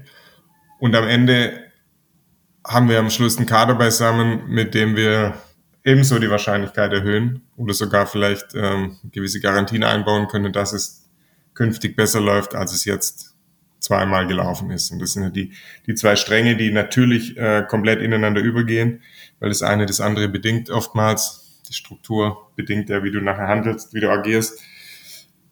Ja, das, das gilt anzupacken. Und da bin ich sehr gespannt, was dabei rauskommt, wobei so ein bisschen, ja, so ein bisschen Vorahnung gibt's ja. Also, ja, wenn man die Strukturen anschaut, glaube ich, ähm, dass dieses Beratermodell keinen Bestand haben wird, schon allein deshalb, weil Sami Khedira ja nun mutmaßlich beim DFB einsteigen wird, dann erübrigt sich seine ähm, Tätigkeit für den VfB, wenn das alles so kommt. Von Philipp Lahm. Ohne zynisch sein zu wollen, Dirk, haben wir, haben wir Philipp Lahm außer bei der Pressekonferenz äh, nochmal am Clubgelände gesichtet des VfB in der Zwischenzeit? Ich nicht, aber ich habe jetzt da auch kein Zelt aufgeschlagen. Ähm, aber es wurde ja immer gesagt, äh, wird viel auch über mobile, digitale Kommunikationswege gemacht. Das ist in der heutigen Zeit sicherlich ähm, gang und gäbe. Ich glaube trotzdem, dass jetzt der Philipp Lahm nicht der ähm, Hauptgewinn in Sachen Input äh, für den VfB war. Sami Khedira sehe ich es anders. Der hat sich am Anfang sehr eingebracht, ähm, hat er auch ähm, sehr akribisch versucht, sich einen Überblick zu verschaffen über alles, was es gibt. Ähm, nicht nur jetzt, dass er beim Training der Profis stand, der war im Nachwuchsleistungszentrum. Das weiß ich einfach ähm, von ihm dass er da wirklich viel versucht hat, ähm, da auf, auf Ballhöhe zu sein. Aber ich glaube einfach, dass am Ende dieses, und das hat sich auch gezeigt, diese, dieses Beratertum so ausgeprägt, wie es der VfB da jetzt vorhatte, nicht das Richtige ist. Du brauchst Leute, die wirklich in der Verantwortung stehen, die für das, was sie machen, auch die Verantwortung übernehmen dann ähm, aufgrund ihres Amtes. Und ich schätze mal, dass eine Konklusion sein wird, äh, dass man vielleicht doch einen Sportvorstand mal wieder einzieht. Ja, das, auch äh, gesehen hat, Alex Wirle hat seine Stärken, ähm, wenn er die vielleicht dann eben nicht in der sportlichen Verantwortlichkeit ähm, liegen, dass man da eben diese Doppelfunktion auflöst, ähm, Vorstandsvorsitzender mit vielen strategischen Fragen rund um die ganze äh, Struktur, um das ganze Unternehmen VfB AG äh, loslöst von dem Sportvorstand wenn man das macht, ist es aus meiner Sicht eigentlich eine sinnvolle Angelegenheit, ist jetzt aber auch gar nicht mehr so einfach, weil du ja jetzt wieder ein bestehendes System hast mit Sportdirektor ähm, Fabian Wohlgemuth, der natürlich jetzt noch nicht das Standing eines äh, starken Mannes beim VfB Stuttgart hat, ist jetzt ein halbes Jahr da, hat ähm, quasi nur Krisenbewältigung gemacht. Ähm, ist aber eben jetzt diese sechs Monate rund im Amt. Du hast Christian Gentner als Leiter Lizenzspieler, Leiter, also auch nicht irgendwie Praktikant Lizenzspieler, sondern Leiter Lizenzspieler. Also du hast da zwei Stellen und musst jetzt dann, wenn du dich entscheidest, an der Stelle tätig zu werden, wieder einen oben drauf setzen. Das muss dann, sollte harmonieren, sollte aber auch jemand sein, der anerkannt ist, also wo die anderen zwei auch sagen können, hey, äh, der hat mehr zu bieten, im Idealfall als wir oder nochmal so einen wertvollen Input zu bieten, den akzeptieren wir jetzt auch als denjenigen, der dann nochmal uns die Linien vorgeben kann. Also ist gar nicht so einfach, in dieses System jetzt an die Stelle wieder einen reinzusetzen. Aber trotzdem glaube ich, dass das ähm, eine Konklusion der Analyse im strukturellen Bereich sein wird. Das ist das, was so, sag ich mal, mit Blick auf das Organigramm sich tun könnte. Ähm, dann ist natürlich auch EV-seitig äh, wichtig, die ähm, Mitgliederversammlung, die es geben wird im September, meine ich irgendwann. ähm, wo dann auch wieder sicher viele Dinge äh, auf den Tisch kommen werden, wo dann eben auch die Mitglieder die Chance haben, mit Meinungsbeiträgen auch, auch äh, ihre Sicht der Dinge äh, darzulegen. Aber sag mal, in, in EV-Sicht, und da ist ja auch die Verzahnung da, und das ist ja der Präsident des EV ist nun mal der Aufsichtsratsvorsitzende und nach dieser Saison ja. und nach vielen angekündigten Analysen, Analysen, also der Aufsichtsratsvorsitzende war an vielen, vielen Entscheidungen beteiligt, ähm, maßgeblich beteiligt. Und da würde mich schon jetzt auch mal Nachgang der Saison die Sicht der Dinge interessieren. Gerade die Frage, was ist denn der Plan mit dem VfB des Aufsichtsratschefs oder des Aufsichtsrats? Ähm, ist einfach auch keine äh, nicht unmaßgebliche Stelle. Ja? Also das bedingt eben diese Aufstellung, ja, diese Trennung von operativen Geschäft und EV, die man durch diese Ausgliederung und diese, dieses Konstrukt dann hergestellt hat, ist einfach so nicht gegeben, weil aus Sicht vieler Mitglieder ja zu Recht, dass der Einfluss gewahrt wird in der AG der, der Mitglieder äh, des Vereins, ist ja auch okay so, aber dadurch hast du natürlich keine Trennung von operativen und also streng genommen ja operativ, weil der Aufsichtsratschef nicht operativ tätig ist, aber gibt natürlich dem operativen Bereich eigentlich auch eine Linie vor und kontrolliert. Und da wird mich jetzt schon, nachdem er von Klaus Vogt äh, nichts mehr gesehen hat, die letzten Monate schon mal interessieren, wie sich denn an der Stelle da auch der Plan aussieht. Wo, wo soll es hingehen mit dem VfB? Wie soll die, die neue strukturelle Aufstellung äh, sein in der AG, im Vorstand in der AG? Weil den Vorstand der AG kann nur der Aufsichtsrat äh, bestellen. Keine Wahl, kein Sportdirektor, kein sonst was. Die muss vom Aufsichtsrat der muss da die Weichen stellen jetzt und da bin ich gespannt. Ja, genau, das ist es nämlich. Was ist der Plan für den VfB? Ist eine Frage, klingt ganz einfach, klingt ganz lapidar, aber steckt einfach wahnsinnig viel dahinter und trifft es in meinen Augen genau. Das sind, das ist die Kernfrage, die beantwortet werden muss von den Verantwortlichen beim VfB, weil ähm, das atmosphärische, äh, das vereinspolitische haben wir jetzt auch schon ähm, vorher im ersten Teil auch ausführlich ausdiskutiert, aber ähm, sage ich mal, auch sportlich ist es ja so, dass sich da, ja, sag ich mal, ich kann nicht mal von einer, von einer Weiterentwicklung sprechen, weil wie gesagt auch die Punktezahl ganz nüchtern ist, ist identisch mit dem Vorjahr. Ähm, dazu eben ähm, noch, noch Trainerverschleiß. Ähm, es ist und, und, und ich glaube, das, was sich rein sportlich die, die, die meisten Fans einfach wünschen würden, ist ja nicht, keiner sagt ja jetzt, keiner schreit jetzt, äh, qualifiziert euch mal für Europa, sondern einfach mal eine vernünftige, ruhige, einigermaßen entspannte Saison ohne die ganz großen Krisen. Äh, einfach mal, weiß ich nicht, was man als Fan des FSV Mainz vielleicht seit zehn Jahren gefühlt hat. Irgendwie sowas. Ja, natürlich ist es vielleicht auch, ich meine, das, dieses Saisonfinale hat ja auch wieder was, ja, was ja, da klar. die letzten Monate passiert ist. Aber es gibt dem Verein halt keine Chance, sich wirklich zu entwickeln, oder weniger Chance, sich zu entwickeln, weil du immer bis zuletzt nicht weißt, fehlen mir 40 Millionen TV-Gelder im nächsten Jahr oder eben nicht. Ja, ähm, muss ich acht Spieler verkaufen oder reichen, reichen mir, wenn ich zwei verkaufen muss? Und gehen mir Spieler, wollen Spieler weg, weil ich absteige oder wollen die da bleiben? Also das sind so viele offene Fragen, die mit so einem Abstieg ja oder nein zusammenhängen, dass du da die, die Entwicklung dafür, davon einfach nicht loslösen kannst. Und dafür wären einfach mal zwei Jahre ohne Abstiegsgefahr extrem wichtig, dass du die, die Entwicklung da nochmal vorantreiben kannst ja, diese sagenumwobene Plätze neun bis zwölf, glaube ich, das, das gelobte Land äh, für den VfB vielleicht jetzt erstmal in, in naher Zukunft. Ähm, siehst du in, ja, ich glaube, wir haben auch über Sebastian Hoeneß schon ausführlich gesprochen, aber siehst du auch in, in Sebastian Hoeneß und Fabian Wohlgemuth auch das Tandem für die Zukunft auf, auf sportlicher Ebene? Also Fabian Wohlgemuth würde ich sagen, muss jetzt auch zeigen, ähm, wie, er, wie er da weiter agiert, wenn es jetzt mal aus diesem ich moderiere die Krise rausgeht, wo er auch den ein oder anderen unglücklichen Auftritt ja so in der, im, im Wording auch hatte,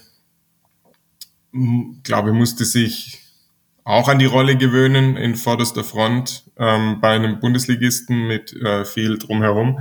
Ähm, was anderes als in Paderborn beim in diesem Umfeld zu agieren. Und die, da hat er jetzt auch natürlich den Crashkurs bekommen in einer sportlich schwierigen und aufgeheizten Lage. Ich glaube, in der, in der Unternehmenssprache heißt es, er, er hat äh, den VfB verstärkt in einer herausfordernden Phase ja, genau. für den genau. Verein.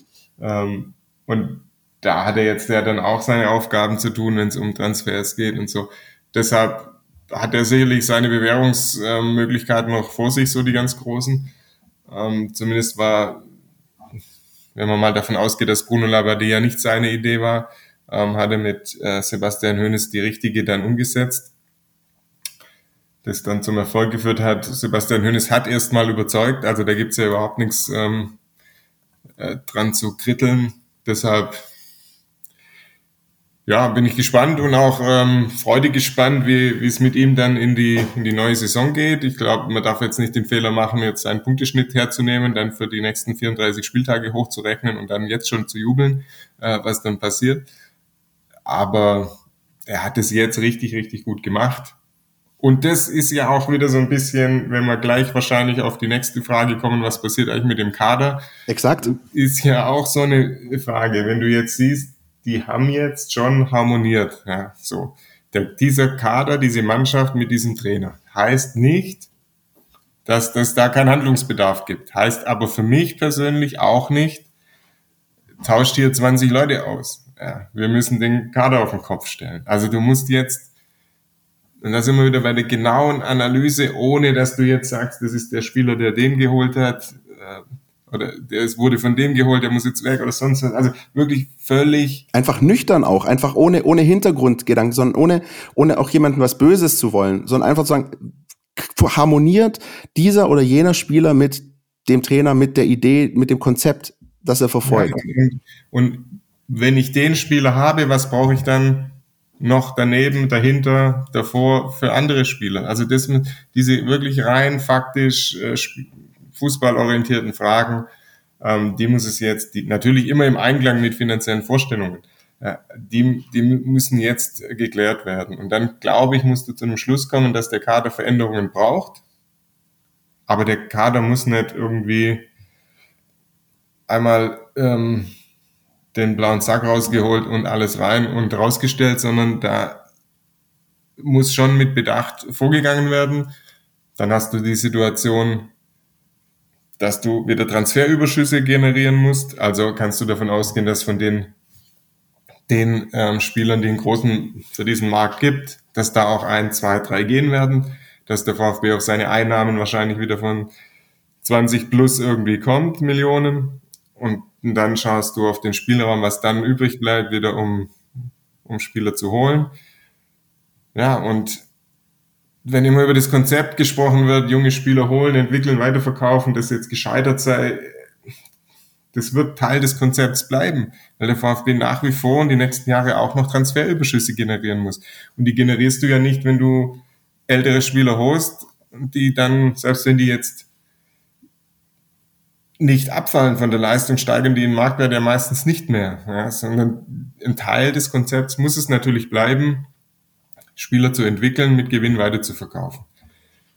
Vielleicht nicht mehr in der Radikalität, wie es dann auch Sven Mislint hat betrieben hat, was man, finde ich, am ehesten ja mit Blick auf die ausgeliehenen Spieler dann sieht, dass da doch ein bisschen zu viel Wetten auf die Zukunft dabei waren, aber jetzt kategorisch zu sagen, das war alles Mist, da bin ich persönlich weit davon entfernt, weil du auch in dem Kader oder in der Gruppe der Stammkräfte, die jetzt am Schluss auch funktioniert haben, viele Spieler drin hast, die für kleines Geld gekommen sind und da jetzt ähm, Stamm gespielt haben, sich entwickelt haben und im VfB wird die nächsten ein, zwei Jahre auch nochmal Einnahmen generieren werden. Wenn du an Ito denkst, Endo denkst, Mafropanos äh, denkst, ja, die werden nochmal ihren Schnitt für den VfB auch wirtschaftlich bringen.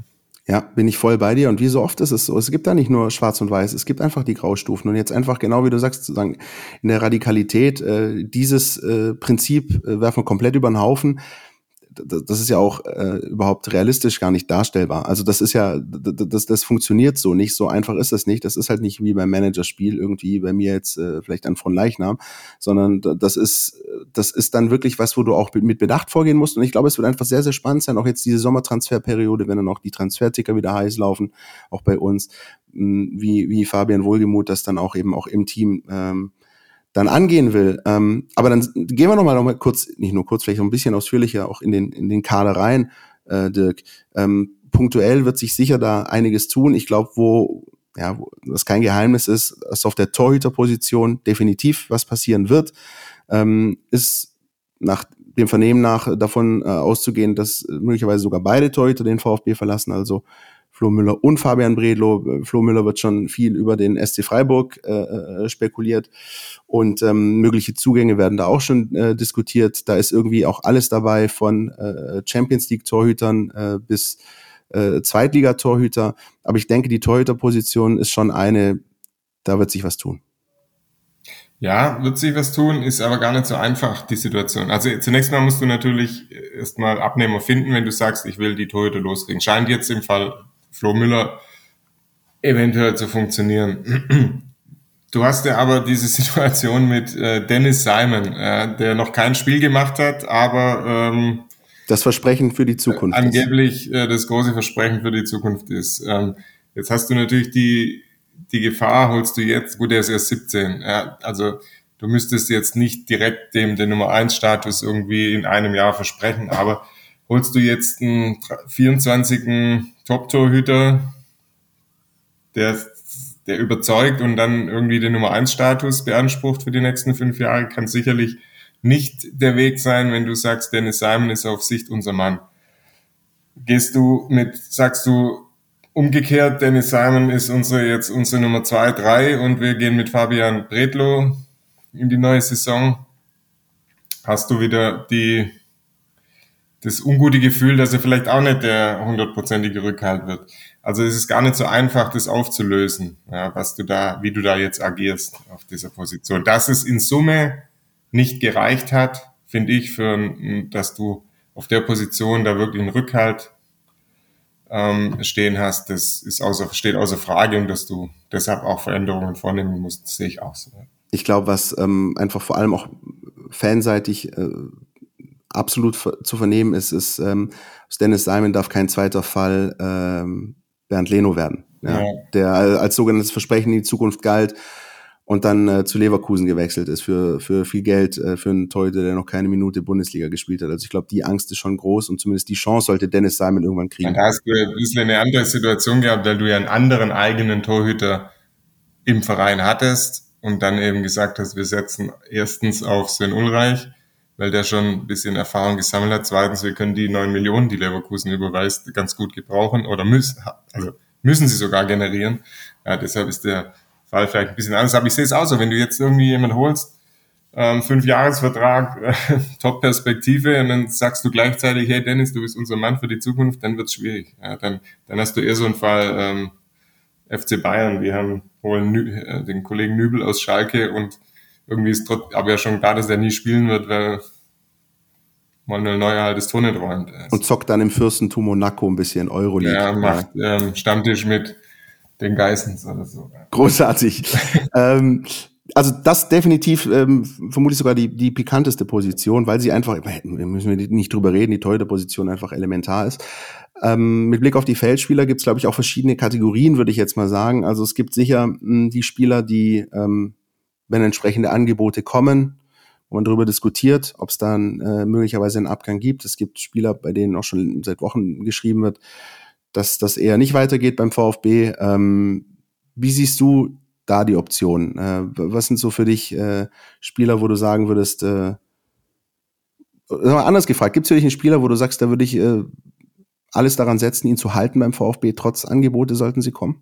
Also ich persönlich finde ja, dass die Innenverteidigung, was der VfB da im Kader hat, eigentlich sehr gutes Potenzial darstellt. Also wenn du im Kader hast mit Waldemar Anton, Konstantinos Mafropanos, dann Axel Zagadou und Hiroki Ito, bist du eigentlich per se mal nicht so schlecht aufgestellt. Sehe ich auch so, ja.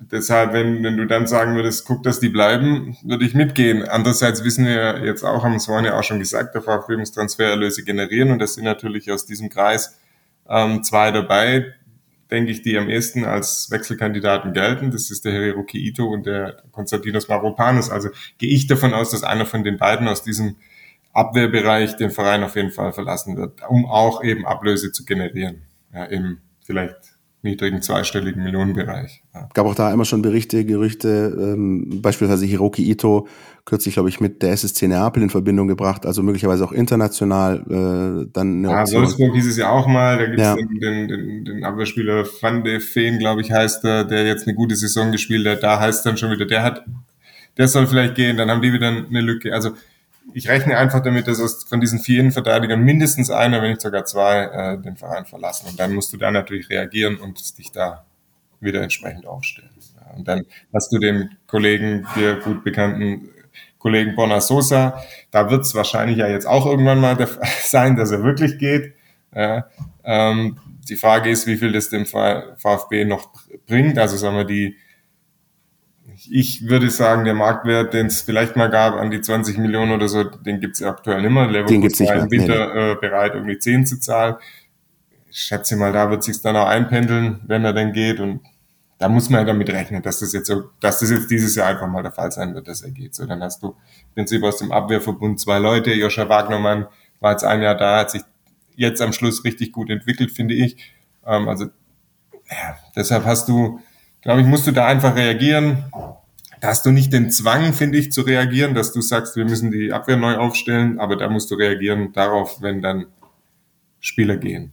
Weil die Position links da natürlich schon wichtig wäre. Also ja. gesetzt den Fall Sosa geht. Es gab auch schon Gerüchte um, um Niklas Natey und möglicherweise FC Kopenhagen. Also das ist natürlich schon noch eine wichtige Position, vor allem auch wirklich mit Blick auf das ähm, Spiel von, von Sebastian Hoeneß. Also ja. da musst du dann schon gut vorbereitet sein oder soll es nicht aus allen Wolken fallen, wenn dann Borna Sosa plötzlich, äh, was heißt plötzlich, dann irgendwann nach zweieinhalb Jahren dann doch irgendwann mal äh, den Verein verlässt. Ja. Ne? Dann äh, blicken wir ins Zentrum. Ähm, da hat der VfB, wie ich finde, auch ähm, mittlerweile durchaus gestandene Spieler, auch Spieler, die sich entwickelt haben. Ich glaube, über Wataru Endo brauchen wir nicht reden, äh, wie wichtig der für den VfB ist. Ähm, da können wir fast jede Woche drüber sprechen in unserem Podcast, aber eben auch Spieler wie ein Atakan Karasor, der, der sich sehr entwickelt hat, der, wie ich finde, eine ganz zentrale Säule auch für Sebastian Hoeneß ist. Ähm, hat man übrigens dann auch gemerkt, dass der gelb gesperrt gefehlt hat in Berlin. Nochmal äh, in Anlehnung daran, ja. Das kann man dann schon manchmal auch an solchen Personalien festmachen. Ähm, Mio haben wir jetzt gesehen. Ähm, äh, da sind auch durchaus Spieler dabei, ähm, ich finde auch die Entwicklung dann beispielsweise auf der rechten Seite eines Joscha Wagnermann dann sehr interessant in den letzten Spielen. Das war im Nachhinein ein, ein, ein sehr guter Transfer. Ähm, wie siehst du da so diesen Bereich äh, aufgestellt? Ich glaube auch ähnlich, ne? Ja, da sehe ich jetzt die größte Gefahr. Zum Sturm kommen wir ja noch. Ähm, wenn wir jetzt davon ausgehen, Seru Girassi bleibt, sehe ich, was Abgänge angeht, die größte Gefahr bei Wataru Endo, der die mhm. nachhaltigste oder die größte Lücke hinterlassen würde. Ähm, da kann es ja auch immer passieren, dass wenn da mal ein Engländer kommt äh, und sagt, äh, wir erfüllen dir den Traum von der Premier League noch, der Wataru ist 30, ja, der hat jetzt nicht mehr viele Möglichkeiten, dann noch irgendwie Premier League, Champions League, wovon er auch immer wieder mal träumt, ähm, sich den zu erfüllen, diesen Traum. Von dem her habe ich da die größte Sorge so ein bisschen, weil der schon irgendwie, auch wenn er kein Lautsprecher ist, auch wenn er kein Deutsch spricht, so richtig. Ähm, auch er ist wirklich das Herz des VfB in den ist. Ist trotzdem irgendwie das Herz dieser Mannschaft. Äh, du hast Atakan Karaso angesprochen. Ja, der ist als Defensivorganisator da sicherlich wichtig, verkörpert aber halt nur dieses reine Defensive, ja, und ist von seiner Art wurde ja von mehreren Trainern auch schon beschrieben, äh, dass er da immer wieder verbal auch einer der Lautsprecher ist, ist sicherlich wichtig, wäre für mich aber leichter trotzdem zu ersetzen, wie wenn jetzt Ataru Indo äh, sagen würde, Jungs, Newcastle United hat angerufen. Ähm, also gibt es kein Gerücht, war jetzt nur.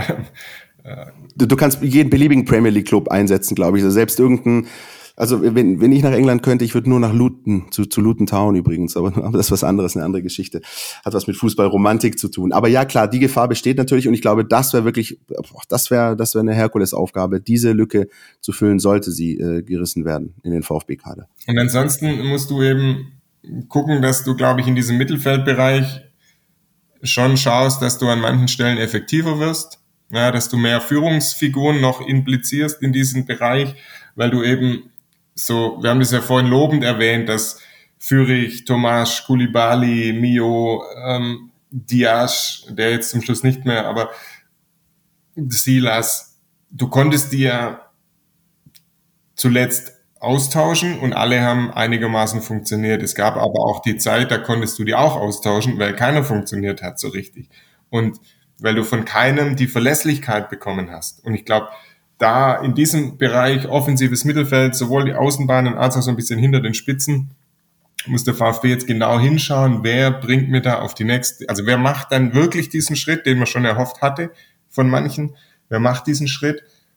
Ähm, und bringt mir dann endlich auch mehr Verlässlichkeit, als dass ich jede Woche irgendeinen von denen aufstelle. Schon nach Plan natürlich, aber so ein bisschen beliebig und immer hoffen muss, dass der jetzt funktioniert. Ja, ich bringe Chris Führig und hoffe, dass fünf seiner zehn Aktionen erfolgreich sind. Ich bringe Silas und muss hoffen, dass er einen guten Tag erwischt und den Raum kriegt, den er braucht oder den Ball nicht im ersten Kontakt verstaubt. Ich muss hoffen, dass Tangi Kulibali nach einer Einwechslung keinen Fallrückzieher im eigenen Strafraum macht, sondern ähm, wirklich effektive Aktionen. Ich muss bei, bei Mio hoffen, dass er gut ins Spiel findet, sondern da brauchst du mehr Verlässlichkeit, ja, so dass dieses Spiel nach vorne nicht wieder so, ja, sie hatten jetzt schon über weite Strecken der Saison Probleme, ein Spiel nach vorne richtig aufzuziehen. Und ich glaube, das ist so die, dieser offensive Mittelfeldbereich, der und da profitiert dann auch eine Defensive. Ja, wenn du ein funktionierendes Offensivspiel hast mit gutem Passspiel, mit Ballbesitzphasen, aber auch mit äh, schnellen ähm, vertikal im Spiel dann profitiert, dann gibt es eine Abwehrluft. Wenn die dann vorne noch mit verteidigen in erster Linie, zweiter Linie, dann gibt es auch wieder den hinten mehr Stabilität. Also das ist schon, glaube ich, der Bereich, wo du am ehesten für auch eine Startelf ähm, Veränderungen dir überlegen musst. Definitiv. Ich finde, das ist der Bereich, wo beim VfB jetzt nicht auf einzelne Spiele und Spielsituationen, aber auf Dauer betrachtet, das größte Missverhältnis besteht zwischen Qualität und Quantität. Also du hast verhältnismäßig echt viele Spieler, ja. die aber zu unkonstant agieren, als dass sie diese Verlässlichkeit bieten, dass du weißt, wenn ich diesen jenen Spieler auf den Flügel stelle, dann weiß ich, dass das funktioniert. Es ist immer so ein Stück weit Überraschungsei.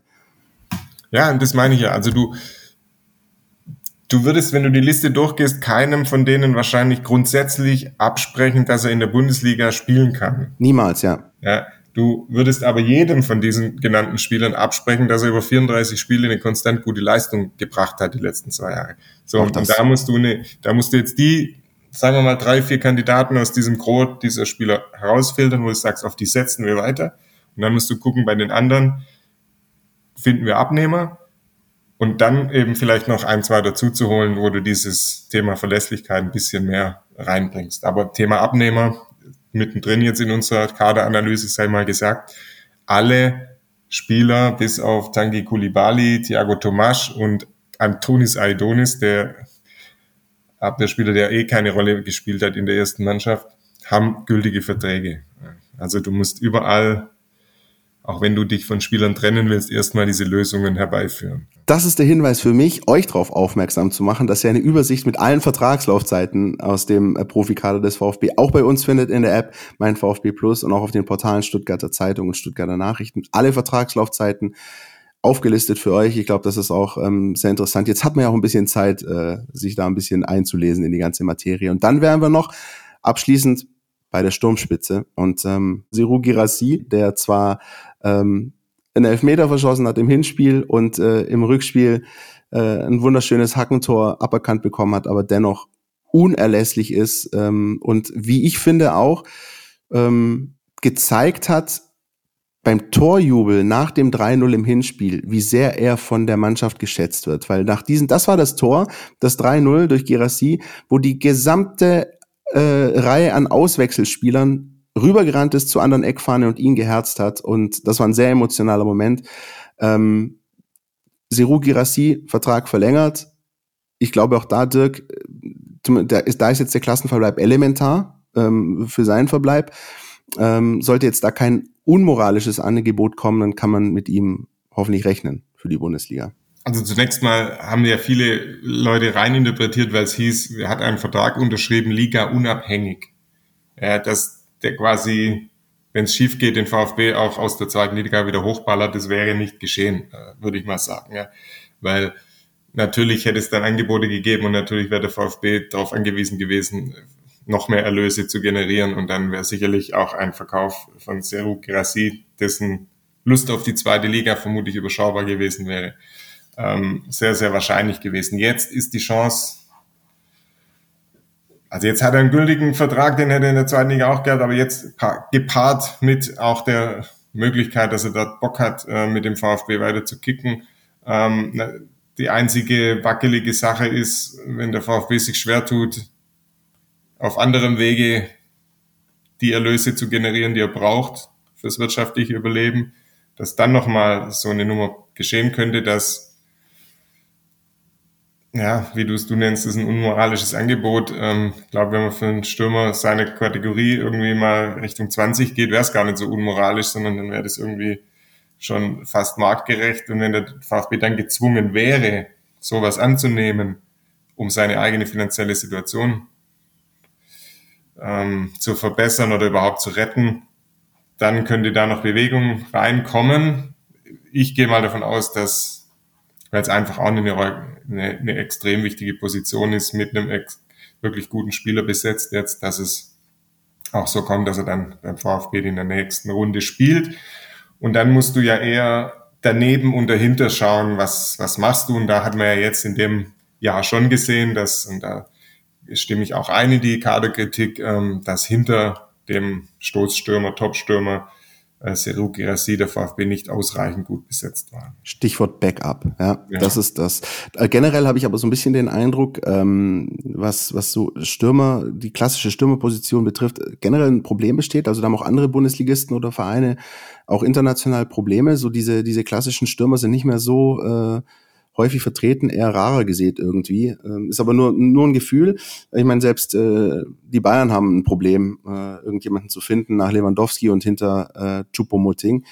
Das ist nicht ganz so einfach. Ähm, aber ich glaube, ja, äh, du hast es jetzt so ein bisschen angedeutet, man muss dann am Ende des Tages schon sagen, dass Luca Pfeiffer da das nicht geschafft hat, sich durchzusetzen. Ich glaube, es hat gereicht für ein Tor im Pokal gegen Bielefeld.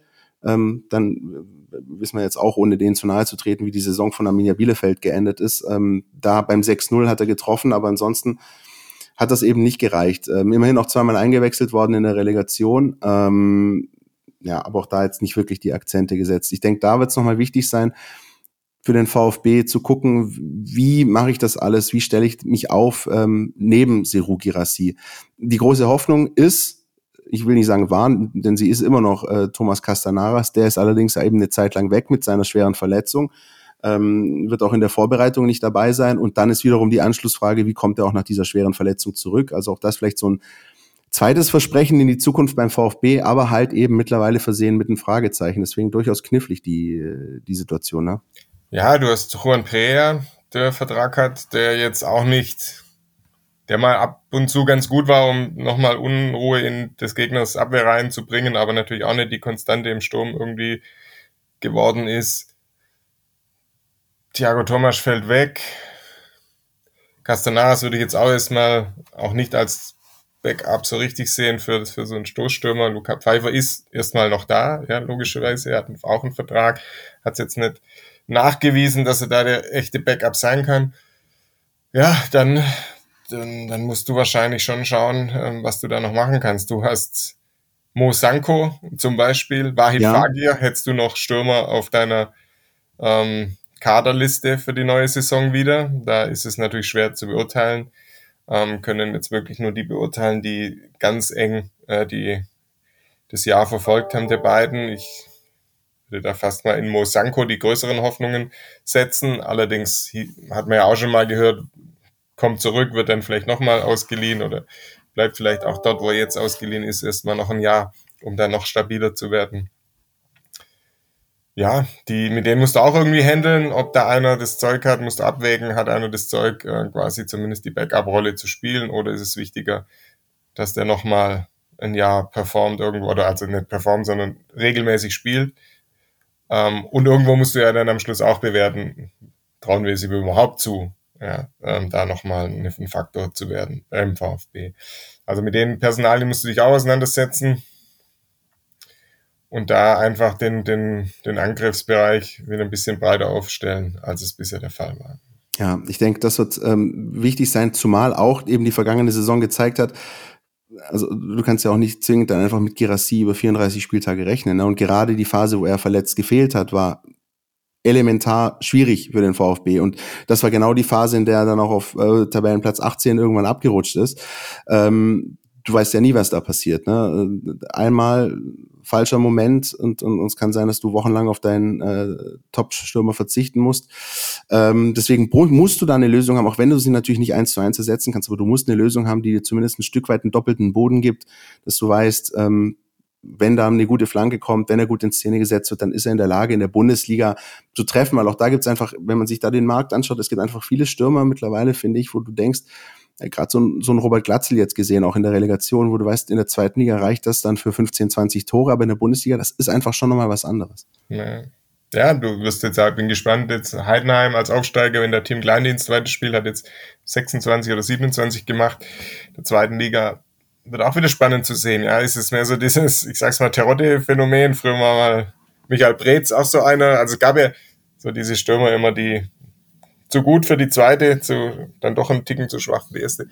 Ja, das ist nicht so einfach, Top-Stürmer für die, für die erste Liga äh, zu haben. Und vor allem, wenn du, du hast eine gesetzte Nummer eins, dann musst du einerseits jemand haben, der den ersetzen kann, der also fast genauso gut ist, andererseits der sich aber auch im Klaren darüber ist, dass er viele Spiele vielleicht nicht von Anfang an machen wird, weil es eben je nach Spielsystem eine gesetzte Nummer eins gibt. Also ist eine herausfordernde Position, die gut zu besetzen. Ja. Und da ist sicherlich eine große Baustelle vorhanden beim VfB. Ja. Da war es wieder. Es wird herausfordernd, alles, was ja, auf den VfB wartet. Ja. ja. großartiges Wort. Äh, die Saison 2023, 2024 wird sicher nicht weniger herausfordernd, als es die vergangene war. Wir hoffen, dass wir euch ein bisschen mitnehmen konnten, äh, nochmal auch auf die Reise äh, der vergangenen Saison. Und ähm, es geht jetzt nicht nur für die Spieler, sondern auch für uns in eine kleine Sommerpause. Ähm, wir versprechen euch aber, dass wir rechtzeitig zurück sind, wenn es dann eben im Juli wieder auch in die Sommervorbereitung geht für den VfB, weil da wird echt vieles passieren. Es wird spannend werden. Die äh, Transferphase, der Transfersommer wird interessant und ähm, ja auch einfach zu beobachten, was auch die Konkurrenz so macht. Das ist was, was ich tatsächlich immer sehr interessant finde. Das ist ja nicht nur, man sollte ja nicht nur irgendwie mit Scheuklappen durch die Welt gehen und sich den VfB anschauen, sondern auch sehr interessant eben, was, was macht da die Konkurrenz? Was, was machen die Augsburger, die jetzt äh, beispielsweise einen, einen Keeper für den Damen verpflichtet haben vom FSV Mainz? Ja? Was, was machen die Mainzer? Was machen die beiden Aufsteiger Heidenheim und Darmstadt? Ähm, was macht der VfL Bochum? Ähm, also das wird schon, schon durchaus äh, interessant sein zu sehen, wie sich das alles entwickelt in diesem Jahr. Ja, und trotzdem schauen wir gerne auf Darmstadt, Heidenheim, Augsburg und Mainz und sonstige und nicht in die traditionsreichste und vielleicht stärkste Liga, zweite Liga aller Zeiten mit Schalke 04, mit Hertha BSC, mit dem Hamburger SV. Auch sehr, ja, wie soll ich sagen, ähm, attraktiv und traditionsreich. Traditionsreich und auch verlockend mitzuspielen, aber wir sind wirklich froh, dass das noch gut ausgegangen ist und der VfB dann wieder mit den anderen eine Etage höher konkurrieren darf, auch wenn es manchmal vielleicht in einem kleineren Stadion ist und vor weniger Fans. Aber es ist eben die erste Liga. Und das ist verlockend. Verlockend übrigens auch, aber gut, finde ich gut, dass du der, der Verlockung widerstanden hast, die ganzen äh, Konferenzeinladungen, die hin, im Hintergrund geblinkt haben, dass du die alle nicht angenommen hast, sondern hier mit mir im ja. Gespräch geblieben bist. Also, liebe Hörer, für euch da draußen, äh, wir nehmen das Ding nicht irgendwo in einem Fahrstuhl auf, sondern ähm, das sind dann einfach äh, die, die Hintergrundgeräusche, die dann so kommen. Es ist auch nichts an euren Geräten falsch, äh, keine Sorge, alles gut. Aber wir konnten euch trotzdem hoffentlich einen guten Einblick geben und ähm, verstanden habt ihr uns hoffentlich auch akustisch. Ähm, ich würde sagen, Dirk, ähm, it's a rap. Oder gibt's noch von, von deiner Seite aus was zu sagen mit Blick auf die Saison, mit Blick auf diese Folge? Oder gehen wir jetzt raus in die Gräserpollenflut? Jetzt gehen wir raus. Ähm schauen, was der Tag bringt, was die nächsten Tage bringen. Ich war jetzt nicht so ab und zu mal zu Gast hier in der Sendung. Ähm, war ja ähm, zu Beginn der Sendung, als aufgrund von Krankheit und Urlaubsphase ein bisschen äh, Kahlschlag herrschte, beim gestandenen Moderatoren-Duo durfte hier auch mal zeitlang die Frontfigur machen. Habe ich gern gemacht, war gern dabei, wieder in dieser Saison auch immer wieder mal. Ähm, und ein Lob an euch nochmal, ähm, Philipp und Christian, für den wöchentlichen Podcast und natürlich ein Krisendank an alle, die jedes Mal zuhören und uns da die Treue halten. Wir machen es gern. Ich hoffe, ihr hört gern zu und wünsche eine schöne Sommerpause. In diesem Sinne bleibt mir nichts weiter, außer zu sagen. Vielen Dank, Dirk, äh, dass du dir die Zeit genommen hast. Vielen Dank und viele Grüße. Philipp Meisel, nochmal an dich in den Urlaub. Wir starten dann durch in der neuen Saison und natürlich ganz besonders vielen Dank an euch da draußen, weil ohne euch Hörer, ohne euch, die euch das Ding jede Woche anhört, bringt das alles nichts, hat das alles keinen Sinn und wir freuen uns auch jedes Mal, dass wir ähm, echt positives Feedback bekommen. Wir freuen uns auch über die konstruktive Kritik, die uns erreicht. Gerne weiter, äh, jederzeit melden bei uns äh, über die verschiedenen Social Media Kanäle, at mein VfB, Instagram, Facebook, Twitter, you name it, per Mail an info at meinvfb.de und äh, deswegen auch an dieser Stelle am Ende der 248. Podcast-Folge nach einer langen, langen Saison für den VfB. Vielen Dank für eure Treue. Vielen Dank, dass ihr ähm, uns weiterhin so hört und dass ähm, wir euch jede Woche die neuesten Infos rund um den VfB liefern können. Ich und mein Team, Philipp Meisel, unsere Producer, unsere Sportredaktion von STZ und STN wünschen euch eine tolle Sommerpause. Genießt es, erholt euch, denn die nächste Saison kommt bestimmt. Bis bald. Podcast Der Mein VfB Podcast von Stuttgarter Nachrichten und Stuttgarter Zeitung.